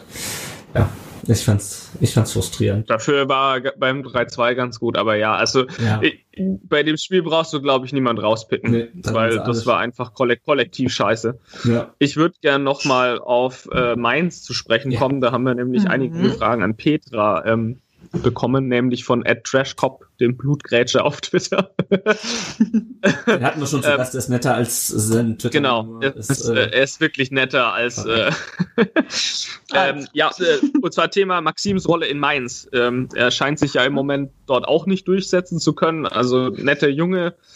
Gibt bei uns feiert, feiert man ihn ja so ein bisschen für den Aufstieg. Äh, gab ein geiles Bild bei der Party, als er da so auf der Trainerbank steht. Äh, das ist echt sehr geil und äh, ich glaube, den mögen auch viele in Stuttgart. Was ist denn los? Warum spielt er den in Mainz jetzt auch nicht? Also trainiert er schlecht oder weißt du da irgendwas? Ähm, das ist meiner Meinung nach einfach Taktik geschuldet. Ähm, also Maxim ist halt ein Zehner und gerade das, das Spiel gegen den VfB, ähm, ich würde es als 4-1-3-2 fast sehen, also mit vier Abwehrspielern halt. Dann Nigel de Jong eben dahinter, oder davor, so rum, davor. Dann drei Sechsern mm, und dann halt noch Muto und ähm, Quaison halt im Sturm. Äh, da passt kein Zehner mehr rein einfach im System durch die drei Sechser. Mhm. Ähm, und Schwarz, ich muss dazu sagen, Schwarz hat unter Kloppo gespielt und hat unter Tuchel gelernt. Also der hat wirklich beim Tuchel ein Praktikum gemacht ähm, in Bezug auf Trainer und Taktik und so weiter. Und ähnlich wie bei Tuchel taktiert der sehr viel, variiert sehr viel ähm, in der Aufstellung, je nach Gegner und so weiter. Und dadurch kommt es halt zu einer gewissen Rotation quasi. Rotation dadurch, dass halt immer wieder verschiedene Taktiken aufgestellt werden. Oder also ja, die Aufstellung nach verschiedenen Taktiken ausgerichtet wird, so rum. Und ähm, da er relativ, also nach meiner Meinung nach, kein, ich habe keine Statistik oder so, jetzt relativ häufig mit drei Sechsern spielt, ist da halt ein Zehner, ja, manchmal obsolet. Außer er mhm. spielt jetzt ähm, vielleicht nur mit einer Spitze oder so. Ähm, aber zum Beispiel auch De Blasis. De Blasis hat eigentlich relativ häufig gespielt, aber da ist jetzt auch halt einfach dieses, mm, die, die Außenstürmer sind quasi in dem System nicht mehr drin. Also wir hatten jetzt zum Beispiel Hack und Jallo als, als Innenverteidiger und Prosinski und Holtmann als Außenverteidiger, als sehr tiefstehender Außenverteidiger. Ähm, und Serda und Latza und Jobama halt als Sechser. Wobei Jobama dann eben auch, ähm, ja, häufig auch wirklich nach hinten in die Abwehr quasi eine Dreierkette gebildet hat, dann, wenn eben Prosinski und Holtmann wirklich nach vorne sind. Und Nigel de Jong hat meiner Meinung nach also es passt sehr gut, dass er den Rücken Nummer 5 hat letztendlich, weil der spielt wirklich relativ weit immer so ein bisschen hinter Mittelfeld, also quasi schon fast äh, Libero sozusagen, weil Libero war ja noch hinter der Abwehr. Aber äh, ja, wirklich so ein, so ein, so ein so, so, so, so ein Einzelglied quasi innerhalb der Taktik und natürlich auch, ich sag mal so von der Art her, ein klassischer Fünfer, ne, so ein bisschen Bulldozer von hinten manchmal. ähm, keine Ahnung, ob das jetzt beabsichtigt war. Ich glaube ja nicht. Die fünf war halt frei und Positions, also etwa von der Position vielleicht noch stimmig. Ähm, aber tatsächlich noch für mein Bild, so von der Taktik her, passt er eigentlich ideal so als Fünfer. Abgesehen Moderne. davon, dass er Gomez rausgetreten hat. ja, das ist halt de Jong. Ne? Also ich auch letzte Saison, äh, das ist dann letztes Spiel, ähm, als er da diesen Elfmeter geschuldet hat, dachte ich, ach ja, scheiße, stimmt, de Jong, da war was. Hm. ähm, aber er reißt auch ziemlich viel im Spiel. Also, ja. Für Mainz ist es, glaube ich, gut, auch wenn er jetzt ein paar Elfmeter verschuldet und ja, tut mir jetzt leid für Gomez. Ähm, gut. Ähm, aber so jemanden hatten wir bisher nicht. Mhm. ja, ist ja auch wichtig, also mal ganz ehrlich, äh, für, für so eine Mannschaft, glaube ich. Ähm, die Mama Mia, nehme ich mal an, dass es eine Frau ist, äh, fragt, wie zufrieden ihr mit der Verpflichtung von De Jong seid. Ähm, eigentlich hast du da ja schon recht viel beantwortet. Ähm, ja, ja hinsicht, hinsichtlich Alter und Perspektive und Spielweise. Ich glaube, Spielweise ist klar, Alter und Perspektive, wie siehst du das? Ähm, Sommer ein guter Routinier. Ich, wir haben ja auch Adler geholt, auch wenn der jetzt verletzt ist, aber der ist ja ähnlich alt. Ähm, ein guter Routinier. Ich glaube, dass das durchaus bei Mainz hilft, um so ein bisschen Ruhe oder auch, ja, was heißt Ruhe reinzubringen. Ähm, wir spielen ja quasi erst für die zweite Saison gegen den Abstieg. Ähm, also direkt quasi gegen den Abstieg. Davor war es immer mal wieder so in den Bereich den 10, 12, aber jetzt sind wir ja wirklich eher so 15, dann stehen wir noch auf dem 15. Platz. Ähm, es ist so eine, so eine leichte Unruhe halt da. Wahrscheinlich irgendwie bei euch, vielleicht sogar bei euch ein bisschen mehr, dadurch, dass ihr ja vor zwei Jahren, also vor zwei Jahren abgestiegen seid. Ähm, ja, ich nehme an, also ja, ich, ich glaube einfach, dass es wirklich was bringt. So wirklich mhm. so ein mhm. paar alte Routiniers reinzubringen. Ja, das haben wir auch Okay, gehabt, dann. äh, dann vielleicht noch eine nicht ganz ernst gemeinte Frage von Oli 3Z3 oder so. Warum ja, sind die Mainzer. Äh, Boah, ist hart zu lesen auf jeden Ja. Fall. So, sorry dafür. Äh, warum sind die Mainzer Spruchbänder so klein geschrieben? Ich weiß jetzt nicht genau, ob du da die richtige Adresse bist. Oh. Äh, nee. ich habe auf Twitter schon zurückgeschrieben. Ähm, Ah, äh, okay. Dann, dann hat als- sich das geklärt. Ja. kein Problem. Als, als quoted Menschen quasi. Äh, ja, keine Ahnung. Aber vielleicht geht's über Twitter an den richtigen und es ändert sich, keine Ahnung. Ich glaube, das bezog sich ein bisschen auf das, ähm, auf das, auf die Spruchbänder, die jetzt beim Spiel gezeigt wurden. Ich habe das vorher, ich habe mich vorher noch mit einem ähm, Kumpel getroffen, den ich noch aus Mainzer Zeiten kenne, der auch Mainz-Fan ist. Und es war am äh, Samstag, was glaube ich die wenigsten bekommen haben, ähm, Gedenkspieltag oder wie auch immer man es nennen will. Auf jeden Fall wurde halt äh, zu Beginn was vorgelesen äh, zum Gedenken äh, gegen den Nationalsozialismus oder da ist ja am 27. Januar immer der, ähm, der ja, Gedenktag genau. Hm. das, und ich hatte das halt mitbekommen. Äh, das Problem war nur, dass man im Gästeblock davon überhaupt nichts mitbekommen hat. Äh, also ich, äh, weil es wir fing dann, also der Gästeblock fing dann irgendwann mitten in dieser ganzen Geschichte an zu singen, worauf dann natürlich äh, von der Gegenseite die Pfiffe kamen. Das Problem war nur, dass die Anlage in Mainz, die ist so leise eingestellt, dass wir von Mhm. dem, was da gesagt wurde, überhaupt nichts mit, mitbekommen haben. Ich habe dann hinterher erfahren, dass vom VfB wohl da auch noch jemand gesprochen hat. Ich weiß nicht, wer es war. Ähm, und auch die Spruchbänder waren halt auf den Inferno so schlecht zu lesen, dass wir im Gästeblog, ich meine, man hat ja häufig immer irgendwelche Ansprachen vom Spiel. Ähm, wir haben einfach überhaupt nichts davon mitbekommen. Deswegen, also, äh, wenn hier jetzt hier Mainzer Fans zuhören, äh, wir haben nicht zwischendurch angefangen zu singen, weil uns das Gedenken egal war, sondern weil wir einfach überhaupt nicht mitbekommen haben, was, was, was los war. Also das war echt doof gelaufen, weil ich wusste, was, was da, dass da eine Ansprache äh, gehalten wurde. Ich weiß nicht, ob es sogar noch eine Schweigeminute gab oder auf jeden Fall gab es halt Ansprachen zum Thema ähm, Gedenken äh, an den Widerstand gegen den Nationalsozialismus. Ähm, ja, auf jeden Fall ein bisschen doof gelaufen. Und darauf bezieht sich das, glaube ich, mit den Spruchbändern, weil ich konnte es auch nicht ausmachen äh, vom Gästeblock aus, was da steht. Ja. Gut, dann willst du mit Fazit und Ausblick weitermachen? Ich glaube, zu den Spielen haben wir dann Genau, ich würde sagen, zu den Spielen alles, nehme ich mal an. Ähm, ja, ich habe so ein bisschen mit momentan das Gefühl, ist, ähm, auch wenn wir, wie du schon gesagt hast, eigentlich aus zwei Punkten drei Spielen geholt haben, was nicht so ganz so schlecht ist für den Hinrund, äh, für den Aus Rückrundenauftakt. zwei Spielen drei Punkte. Habe ich gesagt, aus drei Spielen zwei Punkte, aus zwei Spielen drei Punkte geholt. Aus zwei Punkten drei Spiele, Ach, ja. aber auch gut. Ja. Ähm, nichtsdestotrotz haben wir aber von den letzten sechs Spielen äh, fünf verloren. Ähm, ja, und ich habe vor allem das, das Gefühl, dass die Mannschaft so ein leichtes Mentalitätsproblem wieder hat, weil wir beispielsweise uns gegen die Bayern den Arsch aufgerissen haben, ein super Spiel, wo wir fast noch mit einem äh, Punkt belohnt worden wären, wenn wir den Elfmeter nicht verschossen hätten. Ähm, und dann spielst du aber kurz darauf gegen Gegner auf Augenhöhe, wie Mainz. Und das ist, ist Mainz ja zweifelsohne. Also es ist einfach. Die in dem Spiel alles andere als Augenhöhe Ja, waren. Die waren mindestens drei Höhen drüber. aber tabellarisch, Aber tab tabellarisch weiß, ist, ja, ist ja direkter Konkurrent. Ähm, und dann da zu verlieren, das verstehe ich nicht. Und wenn ich mir angucke, wie, äh, wie Freiburg gegen Leipzig gewinnt, wie Köln gegen, gegen Hamburg gewinnt, auch gegen direkten Konkurrenten, dann frage ich mich, was, also klar, das, das, das Hertha-Spiel wird das natürlich durch das Mainz-Spiel so ein bisschen auch stimmungsmäßig runtergerissen, aber auch da waren wir ja nicht wirklich gut. Also auch da hatten wir einfach Glück, dass dieses, dass, es, dass der Ball da reingehüpft ist irgendwie ähm, und wir dann hinterher souverän verteidigt haben und dass Hertha seine Chancen nicht genutzt, hat, aber wirklich gut ist es ja auch nicht. Ähm, und ich sehe irgendwie noch nicht so richtig die Verbesserung im Vergleich zur Hinrunde und ähm, da kommen wir auch gleich noch zu. Die nächsten Spiele werden halt auch nicht einfacher. Wir spielen jetzt gegen Schalke äh, am Samstag. Die sind nach der Hinrunde Zweiter gewesen. Dann spielen wir in Wolfs- Wolfsburg. Äh, dann spielen wir zu Hause gegen Gladbach und in Augsburg. Und wenn man über, sich überlegt, dass wir auswärts äh, schlecht sind und eigentlich die Heimspiele gewinnen müssten, jetzt aber gegen Schalke und Gladbach spielen müssen zu Hause, dann hätten wir die Punkte echt dringend gebraucht.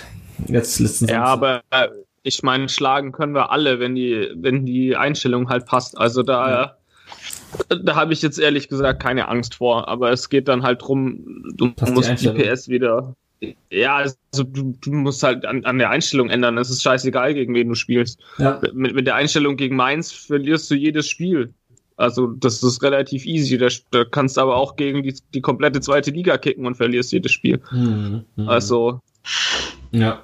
Ja, was mich halt vor allem ärgert, dass es halt so vor allem so erfahrene Spieler sind wie Bartstuber, das hatte der äh, Jan, nee, wer hat das angesprochen? Jan oder Peter, einer von bei, euch beiden, hat angesprochen, Bartstuber war Doch, gegen, Jan, Jan Ja. glaube ich. der war gegen Mainz schlecht. Der war behäbig, der hat auch bei dem einen Gegentor nicht gut ausgesehen. Also überhaupt nicht das, was er eigentlich bisher gezeigt hat, wo er die Abwehr stabilisiert hat und irgendwie der Mannschaft geholfen hat.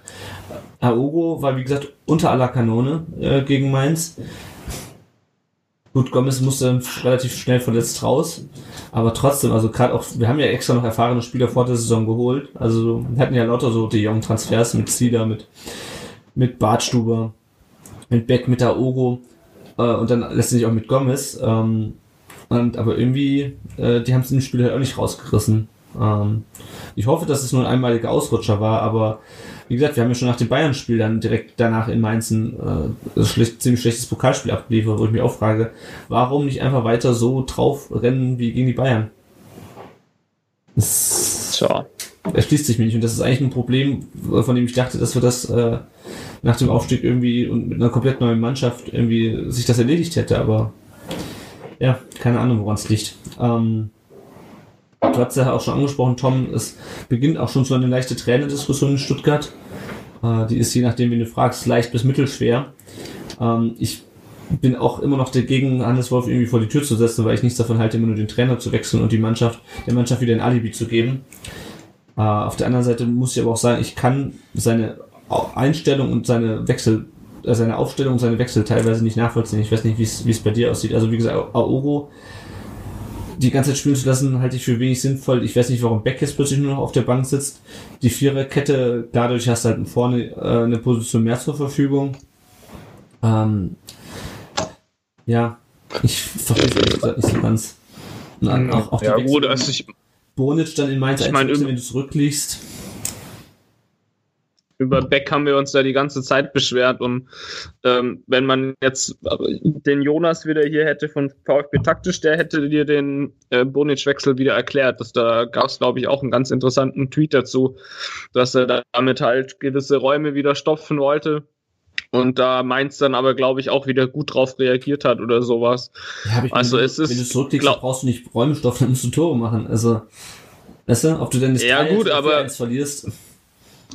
Aber du musst ja aus sicheren Räumen spielen, dass du die Kisten machst. Also ich glaube, er hat sich da schon, also wen hätte er denn bringen sollen eigentlich? Ja, also dann, dann Also- heulen sie wieder, ja, Asano, und da, der hätte dann wieder seine PS nicht auf die Straße gebracht, dann hätten wieder alle rumgeheult, so, ja, Asano ist so scheiße, ja, pff.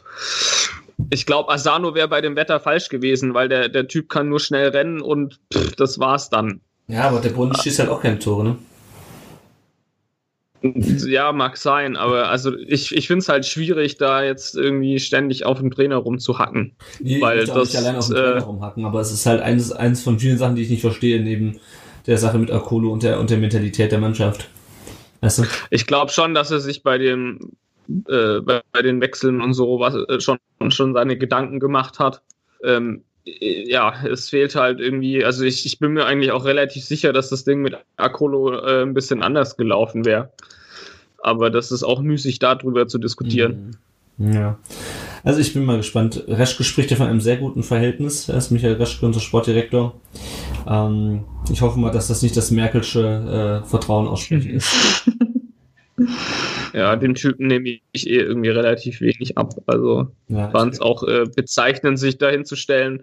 Äh, so von wegen, er spricht in der Woche mit dem Trainer über, über die Taktik. Ich meine, dass man das macht, ja, schön, tut man sicherlich. Aber das kam einfach schon wieder so komisch an. Das ist Mhm. einfach, keine Ahnung, das wäre dem Schindelmeiser nie passiert. Natürlich sprechen die darüber, aber so dieser, dieser Tonfall und die Aussage war einfach sowas von unnötig. Das ist einfach, das, das ist unprofessionell. ja. Und das fängt bei dieser Akolo-Geschichte an, wofür sie wahrscheinlich tatsächlich nichts können. Aber äh, ja, das ist, äh, das hat wieder, äh, das Wochenende hat wieder perfekt angefangen. Eigentlich schon, schon mit der Geschichte war es für mich dann eigentlich schon wieder vorbei. ja. Vor allem, wir standen halt im Stadion und dachten uns, das ist das nicht euer Ernst, oder? Von mir, da stand irgendwie Übertragungsproblem, wo ich mir dachte, ey Leute, das ist so, hast du die Mail abgeschickt? Ja, ja, habe ich abgeschickt, glaube ich. So hörte sich das an. Ja. ja, wenn wir jetzt auf die Konkurrenz schauen, ähm, Köln hat jetzt schon wieder gewonnen. Der HSV hat seinen Trainer rausgeschmissen und äh, hat jetzt einen neuen Trainer und wir wissen ja, wie das beim HSV läuft. Ähm, die Fans haben übrigens äh, in Hamburg, also beim Heimspiel, den Mannschaftsbus blockiert. Ähm, das hat man irgendwie beim VfB dann nicht mehr gemacht. Irgendwie, es bringt zwar natürlich auch nichts, genauso wie auch anpöbeln, aber irgendwie, es hat sowas, hat sowas Oldschool-mäßiges, finde ich. ähm, Bremen hat auch ganz gutes Spiel in München. Äh, Freiburg hat gegen Leipzig gewonnen. Ähm, ja, Wolfsburg auf der anderen Seite hat äh, gegen, gegen Frankfurt, glaube ich, ziemlich schlecht gespielt. Ähm, ja, es wird auf jeden Fall ähm, nicht leichter, zumal wir dann auch noch die letzten drei Spiele gegen äh, Leverkusen, Bayern und Hoffenheim haben ähm, und dementsprechend äh, eigentlich schon vorher den Klassenhalt irgendwie durchhaben müssen. Äh, ich glaube, das sind auch jetzt eure nächsten Gegner, äh, oder Petra? So ungefähr in der Reihenfolge. Ähm, nee, unsere nächsten sind äh, Leverkusen und Bayern. Leverkusen und Bayern, okay, aber immerhin zwei von den äh, drei. Ja, ja, genau, aber das ist äh, zumindest das gibt uns vielleicht dann ein bisschen äh, besseres Gefühl in den nächsten Wochen. Ja, mal gucken. Schauen wir mal.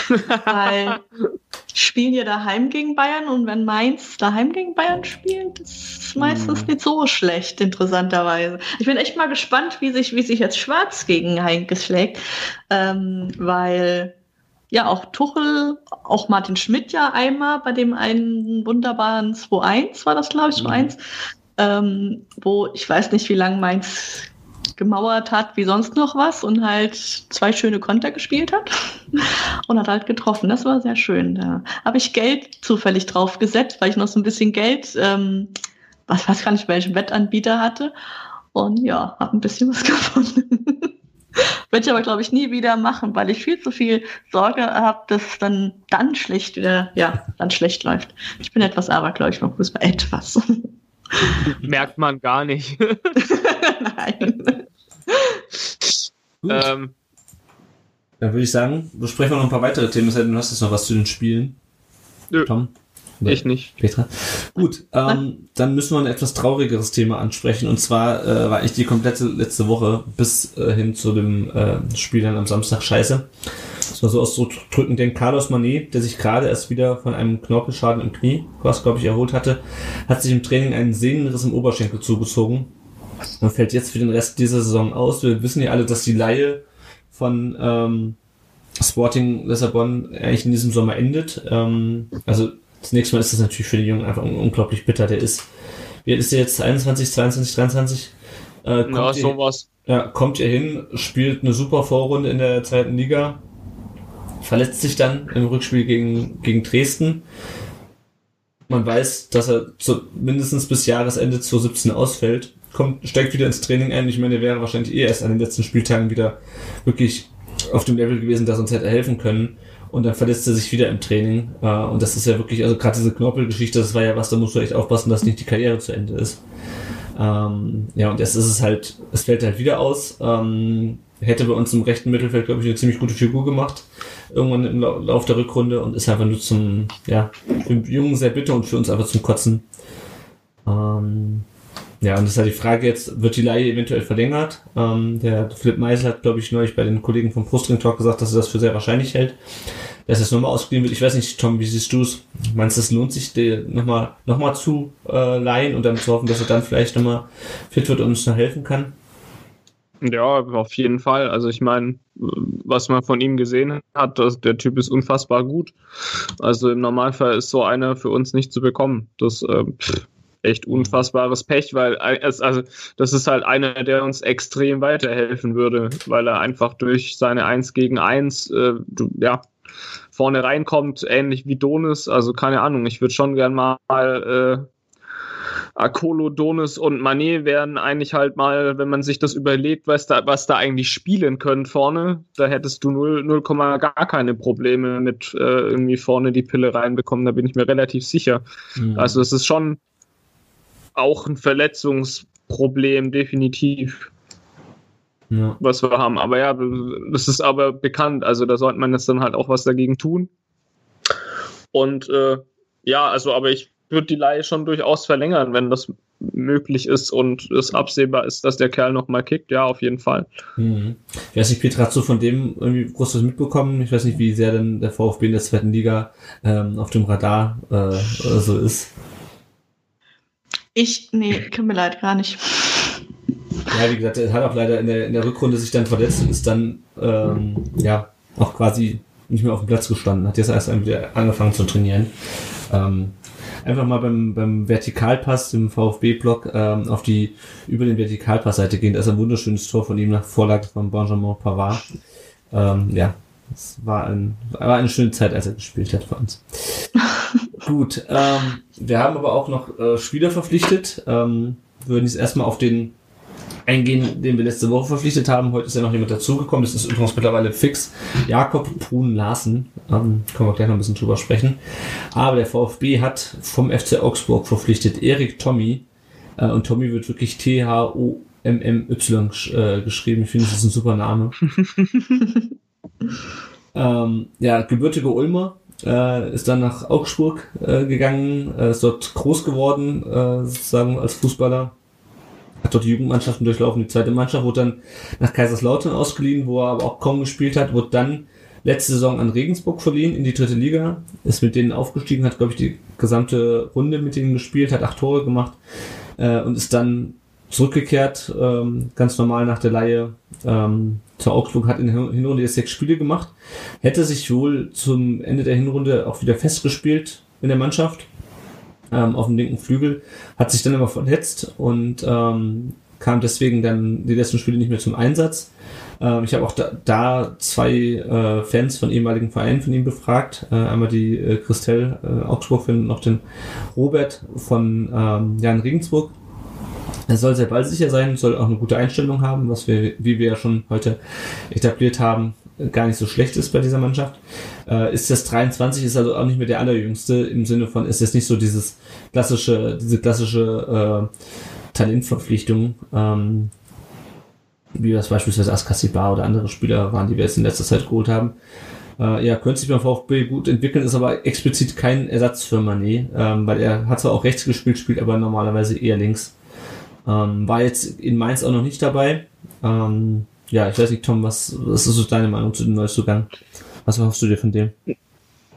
Ja, also ich kenne ihn ehrlich gesagt überhaupt nicht.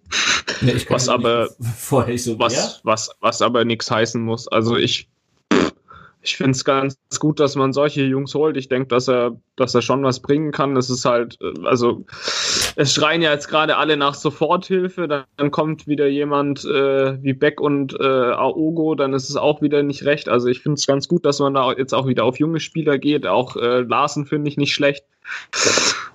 Ich hoffe, dass da dann halt einer von beiden ähm, ja, irgendwie in Richtung Bundesliga-Tauglichkeit geht. Also ich, das kann ich halt noch überhaupt nicht einschätzen, wie, mhm. Wie, wie gut die Jungs dann sind und ob die uns jetzt wirklich dann direkt weiterhelfen können, was ja eigentlich schon sehr, sehr, sehr, sehr wichtig wäre. Ja. Also ich denke, es ist auf jeden Fall ganz gut, solche mal mitzuziehen. Ähm, die haben sicherlich Potenzial, es ist auch gut, so jemanden im Training zu haben, dass da gerade auf den Positionen Druck da ist. Wenn die gut trainieren, dann werden sie auch kicken. Ich meine, schließlich haben wir Wolf. Deswegen, ich finde es vernünftige Transfers. Ähm, der ist jetzt auch gekauft, glaube ich. Genau, der ist gekauft, bis, äh, hat einen Vertrag bis genau. zu 19, glaube ich. Ja. Also, wen ich kritisch sehe, ist jetzt tatsächlich der, der Larsen da von Dortmund. Also, ich springe einfach mal zum ja, nächsten. Der wurde ja heute verpflichtet. Ähm, hat äh, bei der U19 schon unter Wolf gespielt. Alles andere also, überrascht, ist, um ehrlich zu sein. Bitte? Alles andere hätte mich auch überrascht, um ehrlich zu sein. Äh, also. Ja, also ich, ich denke, dass Wolf das schon weiß, wen er da bekommt. Ist die Frage, ja, wie viel er drauf hat. Was mich da halt massiv stört, ist, dass wir äh, ja, da ein Spieler leihen bis zum Ende der Saison ohne jegliche Kaufoption, das ist halt. Ja, ja das ist halt, finde ich, halt so Finde ich schwierig, sofort, aber. Ja. ja. Also er ist. Ich, er kann auf dem Flügel spielen, aber kann wohl auch hinten rechts spielen, ähm, was jetzt dann mhm. zumindest mal eine Alternative wäre, ähm, dazu den Pavard hinzustellen, weil das Pavard seine Stärken im, im, in der Innenverteidigung hat, auch im Spielaufbau da, das ist ja unbestritten. Ähm, ja, ich bin mal gespannt. Aber soll auf jeden Fall, also VfB schreibt, äh, oder Michael Resch gesagt, ähm, wir sind mit Borussia Dortmund bezüglich einer Ausleihe schon äh, von Jakob Brun Larsen, also ist übrigens, übrigens dänischer U21-Nationalspieler, schon seit längerer Zeit in Gesprächen. Jakob ist schnell und torgefähig, gut, das sind sie alle, und bringt nach unserer Überzeugung alle Eigenschaften und die entsprechende Mentalität mit. Um ab sofort eine vielversprechende Option für unser Offensivspiel darzustellen. Also das hört sich schon so an, als würde der direkt ähm, einsteigen können auch. Ähm, ja, und Jakob Hohenlassen sagt, über den VfB habe ich viel Positives gehört. Deshalb freue ich mich nur, ein Teil des Teams zu sein und ab morgen gemeinsam mit meinen neuen Mannschaftskollegen auf dem Platz zu arbeiten. Wunderschön. Ähm, ja. Ich bin mal gespannt. Äh, ich möchte auch nicht äh, einen Spieler, wie das ja bei anderen schon ähm, gang und gäbe ist, ist schon ähm, in die Pfanne hauen, bevor er, bevor er uns gespielt hat. Aber ich bin mal gespannt, ob uns das hilft. Vielleicht explodiert er auch völlig und äh, hält uns die Klasse. Ähm, ja, ich also auf, auf jeden Fall eine Chance. Ich meine, ich finde es gut, dass, dass die beiden Jungs da sind. Das sind auf jeden Fall Positionen, wo wir Neuzugänge brauchen.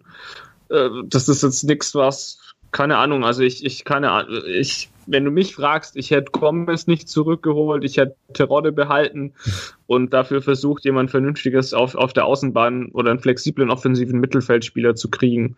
Hm. Das, das wäre so meins eigentlich gewesen. Gomez, ja, er ist wahrscheinlich besser als Terodde. Wenn du jetzt halt siehst, was der Typ in, in Köln wieder macht, könnte ich kotzen. Ja. Aber so, so ist das halt, ne? Ja, ich würde gerade sagen, wir können ja gerade bei dem Thema bleiben. Ähm, ja, Simon Terodde hat jetzt in Glad äh, gegen Gladbach, glaube ich, dann das Siegtreffer gemacht und dann gegen Hamburg jetzt zwei Tore gemacht. Und ich muss sagen, das tut schon echt weh, wenn man dann sieht, äh, wie der über seine Tore jubelt. Ich kann mich da ehrlich gesagt nicht für ihn freuen, äh, weil ich meine, Köln ist jetzt auch nur noch acht Punkte weg, glaube ich.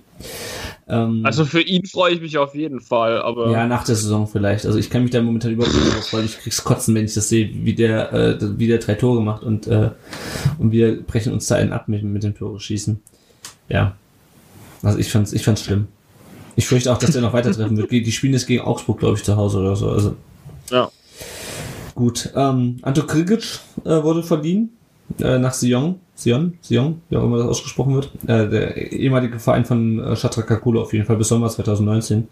Ähm, da ist mir aufgefallen, der Krigic, der wurde ja geholt, bevor der Wolf kam. Ähm, nämlich in dieser kurzen Phase, wo wir noch äh, Jos Luca als Trainer hatten, aber schon Jan Schindelmeister als, äh, als Sportdirektor. Und ich glaube, das ist so ein bisschen der mhm. Grund, warum Wolf mit dem nicht so viel anfangen konnte bisher. Wobei ich den eigentlich immer recht gut fand. Also äh, ja. ich meine, klar, gegen Askashiba keine Chance. Ähm, ist halt schwierig. Ich meine, gegen Gentner, also Gentner spielt halt.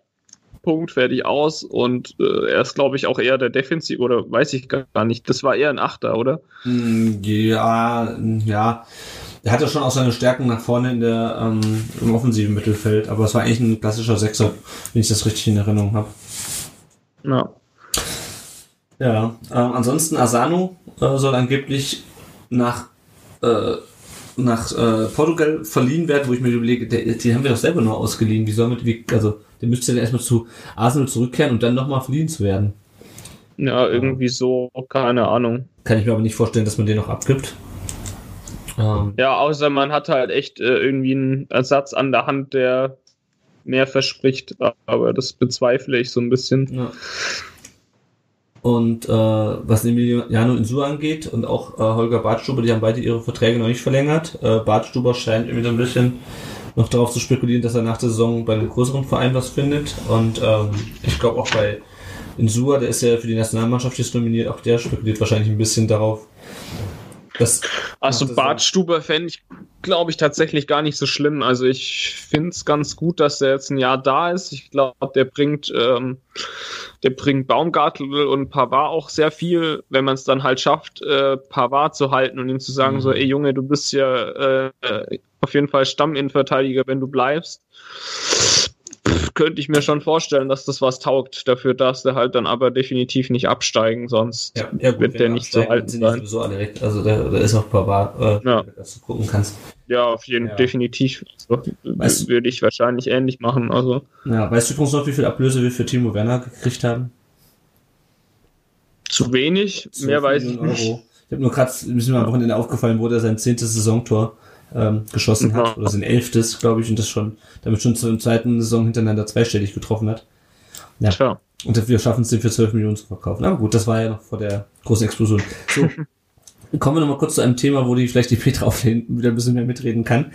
Ähm, und zwar zum VfB 2, zu, beziehungsweise zum Thema zweite Mannschaften. Die zweite von Mainz spielt ja auch Regionalliga oder spielt die dritte Liga? Mhm. Nee, vierte, vierte derzeit, die sind abgestiegen Genau, letzte dann Saison. spielt die, spielt die in der gleichen Liga wie der, wie der VfB 2. Ähm, beim VfB, ich weiß nicht, ob du das mitbekommen hast, ging da so ein bisschen Dis Diskussion um, dass die Mannschaft abgemeldet werden soll. Da wurde jetzt ein Arbeitskreis gegründet ähm, mit Peter Knäbel, der uns ja alle noch hinlänglich bekannt ist aus Hamburg, der aber auch wohl in der Schweiz sehr viel gute Jugendarbeit gemacht hat. Und die Diskussion schwelt ja schon seit, ich glaube, seit November ungefähr. Wie ist das in, in Mainz? Gab es da auch mal Überlegungen, die zweite Mannschaft abzuschaffen? Ich glaube, ganz kurz gab es mal die Überlegung, die aber sehr schnell wieder verworfen wurde. Weil ähm, ich, also ich, ich habe das, ich hab das Gefühl, dass in Mainz Jugendarbeit einfach immer noch sehr, sehr groß, Gott sei Dank, sehr, sehr groß geschrieben wird. Und ähm, diese zweite Mannschaft einfach, auch wenn sie jetzt abgestiegen ist, ähm, was viele Leute tatsächlich, was viele Kritiker bei uns Schwarz anhängen, weil Schwarz war ja bis letzte Saison Mhm. Trainer von der, äh, von der zweiten Mannschaft und ist dann abgestiegen und so jemand nimmt man dann in die erste Liga und kein Wunder, dass es alles so schlecht läuft, alles sowieso scheiße. Ähm, nee, das liegt auch daran, dass einige verletzt waren, beziehungsweise einige auch dann eben in die erste Mannschaft gewechselt sind und dann einfach ne, eine gewisse Routine gar nicht mehr da ist, weil davor die Saison, also bevor sie abgestiegen sind, sind sie fast aufgestiegen und naja, gut. Ähm, aber ähm, ja, nee, also ich glaube, meins war das mal ganz kurz, einmal so ein ganz kurzes Thema und dann hat man sofort gesagt, nee, nee, es ist Hm. viel zu ähm, viel zu wichtig. Ich glaube, das hat damals noch, ähm, also Martin Schmidt war da, glaube ich, noch da, der ja auch vorher U23-Trainer war. Wie bei uns ja irgendwie alle Trainer, ne? Mhm. ähm, ja. Ja. Und man muss dazu sagen, unser neuer Präsident, wir haben ja jetzt seit Wochenende einen neuen Präsidenten, ähm, der war bis Sommer der Leiter seit, also wirklich seit über zehn Jahren Leiter des Nachwuchsleistungszentrums und ähm, hat im Sommer aufgehört, weil er gesagt hat, hm, das ist einfach, ähm, also jetzt nicht, dass es irgendwelche Verregelungen gab, sondern einfach, manchmal hat man einfach keine Ideen mehr oder nein, man möchte einfach so ein bisschen Wechsel haben und manchmal merkt man einfach, das ist, ich kann nichts mehr so wirklich hier bewegen, also mache ich einen Platz frei für jemanden, der vielleicht dann neue Ideen reinbringt und so weiter und so fort. Ja, und jetzt ist er Präsident. Aber ich kann mir, ich, ich glaube, also ich hoffe wirklich, also es waren ja wirklich Querelen aus Mainzer Sicht in den letzten Wochen, ähm, aber wir sind uns überhaupt nicht gewöhnt, dass da irgendwas in die, an die Öffentlichkeit quasi gelangt und äh, bloß öffentlich quasi in den Medien ausgeschlachtet wird sozusagen. Ähm, ich hoffe daher, dass da wieder Ruhe reinkommt und ich habe eben die Hoffnung, nein, ich, ich bin mir eigentlich sehr sicher, dass diese, diese, diese Nachwuchsbasis quasi jetzt ja weiterhin Bestand hat, eben weil wir so einen Trainer haben, äh Quatsch, Präsidenten haben, der eben aus der, aus der Riege kommt und natürlich auf die Sache setzen wird. Und also, um jetzt den Bogen zurückzuschlagen, ich glaube auch, dass die U23 von Mainz ähm, weiterhin lange Bestand haben wird. Ja, bei uns war ja so ein bisschen die Diskussion, ob man, ähm, ob die, ob der VfB 2 sozusagen in der in der Regionalliga wirklich noch schafft, Spieler für die ähm, für die Bundesliga auszubilden und heranzuführen. Ähm, und das wurde damals von der Zeitung, von der Lokalzeitung aufgedeckt und seitdem laviert der VfB so ein bisschen herum. Jetzt heißt es, im Februar soll eine Entscheidung fallen. Es haben aber in der Winterpause schon drei ja, Stammspieler eigentlich die Mannschaft verlassen. Ähm, und zwar jetzt zuletzt auch Tobias Feisthammel und Joel Sonora und vor allem Feisthammel hat dann, äh, der dann zu den Kickers äh, gewechselt ist, also nicht den Offenbacher, sondern den Stuttgarter, er hat dann äh, geschrieben, äh, hat dann gesagt im Interview, beim VfB 2 herrscht seit Dezember Unsicherheit, ob und wie es mit der zweiten Mannschaft über die Saison hinaus weitergeht. Keiner konnte mir eine klare Auskunft geben, das hat mich als Familienvater mit zwei kleinen Kindern sehr beschäftigt. Und wenn das wirklich so stimmt, was der Feisthammel sagt, ähm, wovon ich einfach mal ausgehe, äh, weil warum sollte jemand, der jetzt irgendwie innerhalb der Regionalliga wechselt, da jetzt noch irgendwie groß sich was ausdenken, ähm, dann finde ich das schon ach, zwischenmenschlich ziemlich schwach äh, vom VfB, da wirklich die Leute so im Unklaren zu lassen. Äh, wenn man irgendwie sagt, hier Leute, ähm, so wird's aussehen, aber wir kommunizieren das noch nicht öffentlich. Ja, ich weiß nicht, Tom, wie siehst du es? Also ich finde es schon, ich finde schon krass, dass man wir hatten das ja auch schon lässt. Wir hatten das ja auch schon durch. Das geht gar nicht, finde ich. Also ich, ich verstehe es einfach nicht. Also entweder du haust es dann halt raus, sagst, okay, wir machen das nicht aus den und den Gründen, weil kostet zu viel Geld, keine Ahnung. Oder man, man plant das halt vernünftig oder man macht eine U23 draus oder 21 draus oder sowas, meine ich. Also das sind so, ich, ich verstehe es halt nicht. Mhm. Das ist, also das Bild, das da wieder nach außen abgegeben wird, ist einfach schlecht. Auch ich glaube, für die Jüngeren ist es schlecht oder für, also für, für Kicker, die man dann holen könnte. Ja. Ich finde es nicht ideal. Ja. Immerhin hat der VfB jetzt doch noch einen Neuzugang äh, verpflichtet für die zweite heute. Äh, ist gerade der Name entfallen. Aber Ah, tatsächlich. jemand, ja, es ist noch jemand dazugekommen. Und Timo Hildebrand ist das Mitglied beim VfB, ganz toll. Wahnsinn.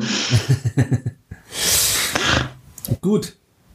Äh, ich glaube, dann haben wir so alle Themen, äh, die so abseits des Platzes wichtig waren in den letzten zwei Wochen, abgefrühstückt. Und dann würden wir jetzt kommen zum Spieler der Folge. Möchtest du? Das hört sich nicht an, als ob du wolltest.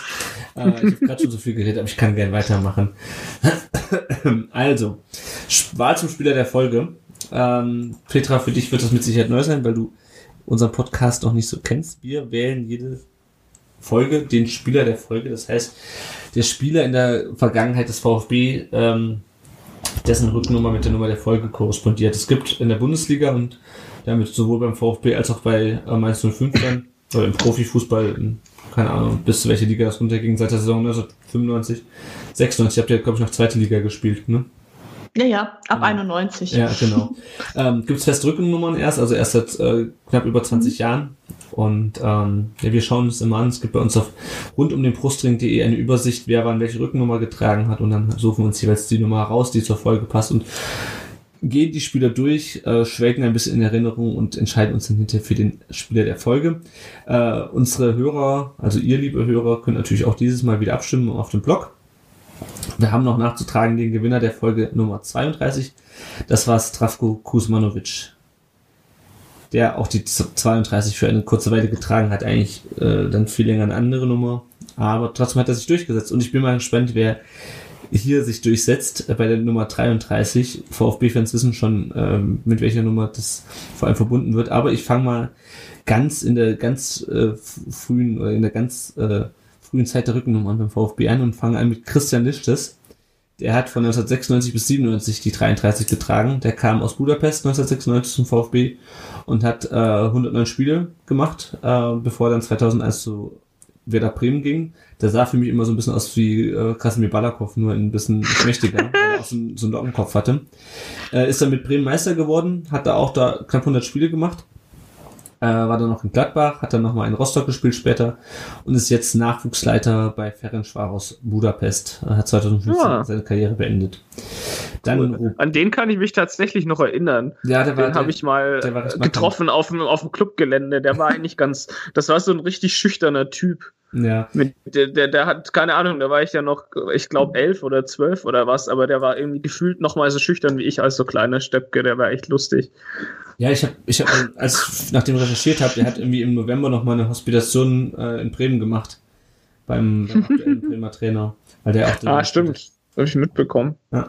Dann Roberto Pinto. Wusstest du, dass Roberto, Pin Roberto Pinto gebürtiger Stuttgarter ist? Mm, Ja, ich habe das, glaube ich, schon mal gehört. Ja. Und habe es dann auch nicht geglaubt. Also jetzt ist die Gewissheit da. Ja, ich dachte, der, der wäre von irgendwo anders gekommen, aber nein, er ist in Stuttgart-Wangen geboren, dort beim VfL Stuttgart-Wangen auch 91, äh, bis 91 dort gespielt, dann zum äh, VfB gekommen mit 13 Jahren, hat dann 40 Spiele für die Amateure gemacht und 52 für die Profis, ist dann zur Hertha gegangen, das ist ein bisschen schade, dass der Jan jetzt nicht mehr da ist, Grüße an den Jan, äh, ich weiß nicht, ob er sich noch an Roberto Pinto erinnert, ähm, später dann in Bielefeld, war dann, äh, wenn man das so nennen kann, zwischen 2008 und 2012 eine Sandhausener Vereinslegende, hat dort 129 Spiele gemacht und ist heute Teammanager bei der zweiten Mannschaft des FC Astoria Waldorf. Dann von 2001 bis 2003 hat Steffen Handschuh die Nummer 33 getragen. Steffen Handschuh ist eigentlich unter VfB-Fans wahrscheinlich vor allem wegen seines Vaters bekannt. Äh, Karl-Heinz Handschuh, der hat in den 60ern und 70ern über 180 Spiele für den VfB gemacht. Ähm, sein Sohn Steffen kam dann 1997 aus Kirch am Tech mit 17 Jahren zum VfB, hat ein Spiel gemacht und in diesem Spiel auch genau ein Tor gemacht. Äh, Ich glaube, der wurde auch mal irgendwann mal bei Elf Freunde, gab es mal einen Artikel darüber, weil er wirklich nur ein einziges Spiel in der Bundesliga gemacht hat und da hat er auch noch ein Tor gemacht, nämlich in Freiburg äh, im April 2002.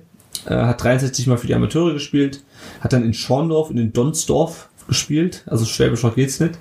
Und ist seit neuestem Trainer des B-Ligisten VfR Süßen. Süßen liegt im Landkreis Göppingen. Ich weiß nicht, ob dir das was sagt. Ach was.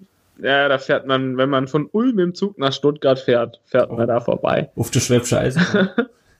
Ja, genau. ähm, dann Serge Branko von 2003 bis 2004. Der kam 2003 von der Eintracht zum VfB, äh, gebürtiger Kameruner. Hat für den VfB aber nur drei Spiele gemacht und ist dann nach England gegangen. Hat dann 2008 nochmal in Duisburg gespielt. Äh, hat 2012 seine Karriere beendet und ist jetzt General Manager des kamerunischen Zweitligisten Bambutos de Mbuda. Ist also zurück äh, in sein Geburtsland gegangen. Dann von 2004 bis 2009 hat die Nummer 33 ein gewisser Mario Gomez getragen. Ich weiß nicht, ob der äh, bekannt ist. Äh, kam 2001 mit 16 Jahren aus Ulm ähm, zum VfB und hat erst 21 Tore in 43 Spielen für die zweite gemacht und dann in 121 Spielen für die erste Mannschaft 63 Tore. Äh, und jetzt in ähm, zwei Spielen ein Eigentor sozusagen. Äh, ja, brauchen wir nicht viel drüber zu sagen. Deutscher Meister 2007 hatte mal ein Tor gemacht mit ähm, der Mitte seines Unterkörpers, äh, was dann im Kicker ganz charmant als Hüfte beschrieben wurde. Also dem ist der Ball halt ins Gemächt geflogen von da aus ins Tor. Es war äh, großartig. Hatte damals auch äh, einen netten Infight mit, mit Mike Franz, ähm, den er als Arschloch bezeichnet hat. Ähm, ja, ist dann irgendwann zu den Bayern gegangen, nach Florenz, zu Besiktas, zu Wolfsburg und jetzt ist er endlich wieder zurück beim VfB und wird uns äh, in eine glorreiche Zukunft führen. 2011 bis 2013 hat dann André Weiß äh, bei uns gespielt.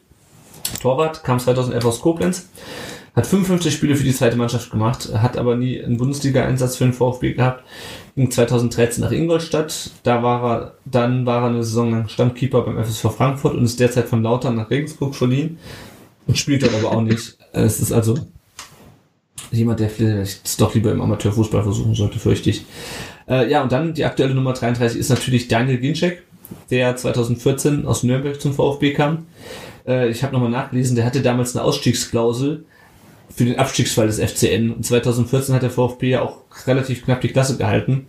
Ähm, hat sogar noch gegen Nürnberg verloren, glaube ich, im Abstiegskampf, aber trotzdem, Daniel Ginczek kam vor allem deswegen, weil Nürnberg abgestiegen ist, das hatte ich ganz vergessen. Ähm, war leider sehr schwer verletzt, ähm, hatte, ich glaube, irgendwas am Nacken, dann noch einen Kreuzbandriss, dann hat er einen Bandscheibenvorfall gehabt, also äh, bei dem können wir froh sein, dass er gerade mal wieder fit ist. Ja, das sind die Spieler, äh, die zur Auswahl ste- stehen zum Spieler der Folge. Ähm, ich glaube, Petras macht wenig Sinn, jetzt dich zu fragen, welcher, äh, was du für Erinnerungen an die Spieler hast, aber wenn du das so anhörst, wer wäre denn für dich ein würdiger Vertreter der Folge Nummer 33? Wenn du Ähm, das alles behalten konntest, was Ja. ich gelesen habe. hm, Kein Mainzer dabei, ne? Verdammt? Mist. nee, ich Nee, nee, nee, nee, nee. gespielt. Tja, Ach, ich nehme eh einfach mal keiner. Ginczek. Weil er mir tatsächlich sympathischer ist als Gomez, aber ja. Sehr schön. Tom? Ja, aus der Liste muss es dann wahrscheinlich dann doch Gomez sein. Ja, sehe ich auch so. Ja, 2007 halt, ne? Ja, Äh, ich glaube, da sind wir uns relativ ja. schnell einig. Finde find aber auch lustig, dass da dann Leute wie Listes und Pinto dabei sind. An die kann ich mich echt noch gut erinnern, auf jeden Fall. Ja, ja, wie gesagt, Äh, also, das ist schon lustig. wir kommen ja jetzt, also wir sagen es ja schon die ganze Zeit, wir kommen jetzt langsam in Zahlenregionen, äh, wo die Spieler immer weniger werden, beziehungsweise das dann so äh, Rückennummer sind, die halt Spieler mal zu Beginn ihrer Karriere getragen haben, als sie eingestiegen sind und sich dann später, als sie besser wurden, eine niedrigere Rücken Rückennummer äh, geholt haben. Also ich meine, Mario Gomez kommt irgendwann noch mal in Folge 45, weil der, glaube ich, in seiner ersten Saison die 45 getragen hat. Ne? Ähm, ja, also das ist so ist das halt. Wenn er dann noch beim VfB spielt, natürlich. Ja, genau, ja gut, aber das ist ja sowieso. Jetzt, jetzt, jetzt aber er- stimmt, wenn ihr zwei wöchentlich, ja. Ja. Ja, das dauert noch ein bisschen. Aber jetzt, jetzt, hat er ja 20 die, jetzt hat er ja die 27, da sind wir jetzt eh schon durch. Ähm, aber gut, so ist das halt. Gut, dann würde ich sagen, ähm, wir haben uns entschieden und ihr könnt euch natürlich, wie schon gesagt, auf der Webseite www.rundumdenbrustring.de entscheiden, indem ihr abstimmt. Tom, machst du weiter und äh, schließt du dann auch die Folge damit ab, mit den letzten paar Segmenten? Ich versuch's. Moment. Wo sind wir denn? Hier. So, also dann zum Ende der Folge, wie immer der Hinweis darauf, dass ihr uns sehr, sehr gerne über Patreon finanziell unterstützen könnt. Ähm, über Patreon könnt ihr uns mit einem kleinen monatlichen Beitrag finanziell unterstützen. Davon können wir uns dann unseren Server leisten oder neue Mikros oder was auch immer. Es ist auch möglich, eine einmalige Spende per PayPal äh, zu spenden. Und ähm, auf Patreon gibt's verschiedene Unterstützungslevel und äh, auf dem Hildebrand-Level, was äh, 5 Euro pro Monat entspricht, wird man in jeder Folge erwähnt. Und auf dem Hildebrand-Level unterstützen uns Matthias, Ron und Christoph und auch Timo, äh, nee, auf dem Timo Hildeband-Level, sorry, ich kann nicht lesen. Ähm, genau, dann äh, der Zwischenstand unseres Tippspiels. Ähm, da sieht es im Moment so aus, dass äh, der Zauberer führt mit 242 Punkten, Daniel Motor und Torodde 12 äh, teilen sich den zweiten Platz mit ähm, 218 Punkten und den geteilten vierten Platz haben Jamie und Rüd 61 mit äh, 212 Punkten. Ähm, ansonsten könnt ihr uns sehr gerne bei Apple Podcasts äh, bewerten und äh, ja eine Rezension dalassen. Somit werden wir äh, einfach äh, ja leichter auffindbar und äh, erklärt gerne Leuten, was ein Podcast ist. Ähm, uns findet ihr auf rundumdenbrustring.de, auf facebook.com slash rund um den Brustring, ähm, bei Twitter at rundudbrustring und auch auf Instagram einfach nach rund um den Brustring suchen und ihr findet uns. Außerdem könnt ihr uns auch Sprachnachrichten per WhatsApp schicken oder per Telegram, wem das lieber ist, unter der Nummer 0157 511 086 80. Und äh, ja, dann könnt ihr Teil des Podcasts werden. Das wird leider im Moment noch nicht so gut aufgenommen, muss ich sagen, aber wir freuen uns, äh, wenn ihr mit dabei sein wollt. Ähm, Petra, wo findet man dich denn eigentlich? Man findet mich bei Twitter unter ClioMZ, Clio mit C am Anfang. Ähm, ja, das war es eigentlich schon. Quasi findet man mich auch unter ähm, Tweetkick Rhein M, was ist halt unser regionaler Rhein-Main äh, Tweetkick eben, also sprich Twitter, Fußball, äh, Treffen monatlich. Wir ähm, variieren immer Mainz, also ungefähr eine Reihenfolge.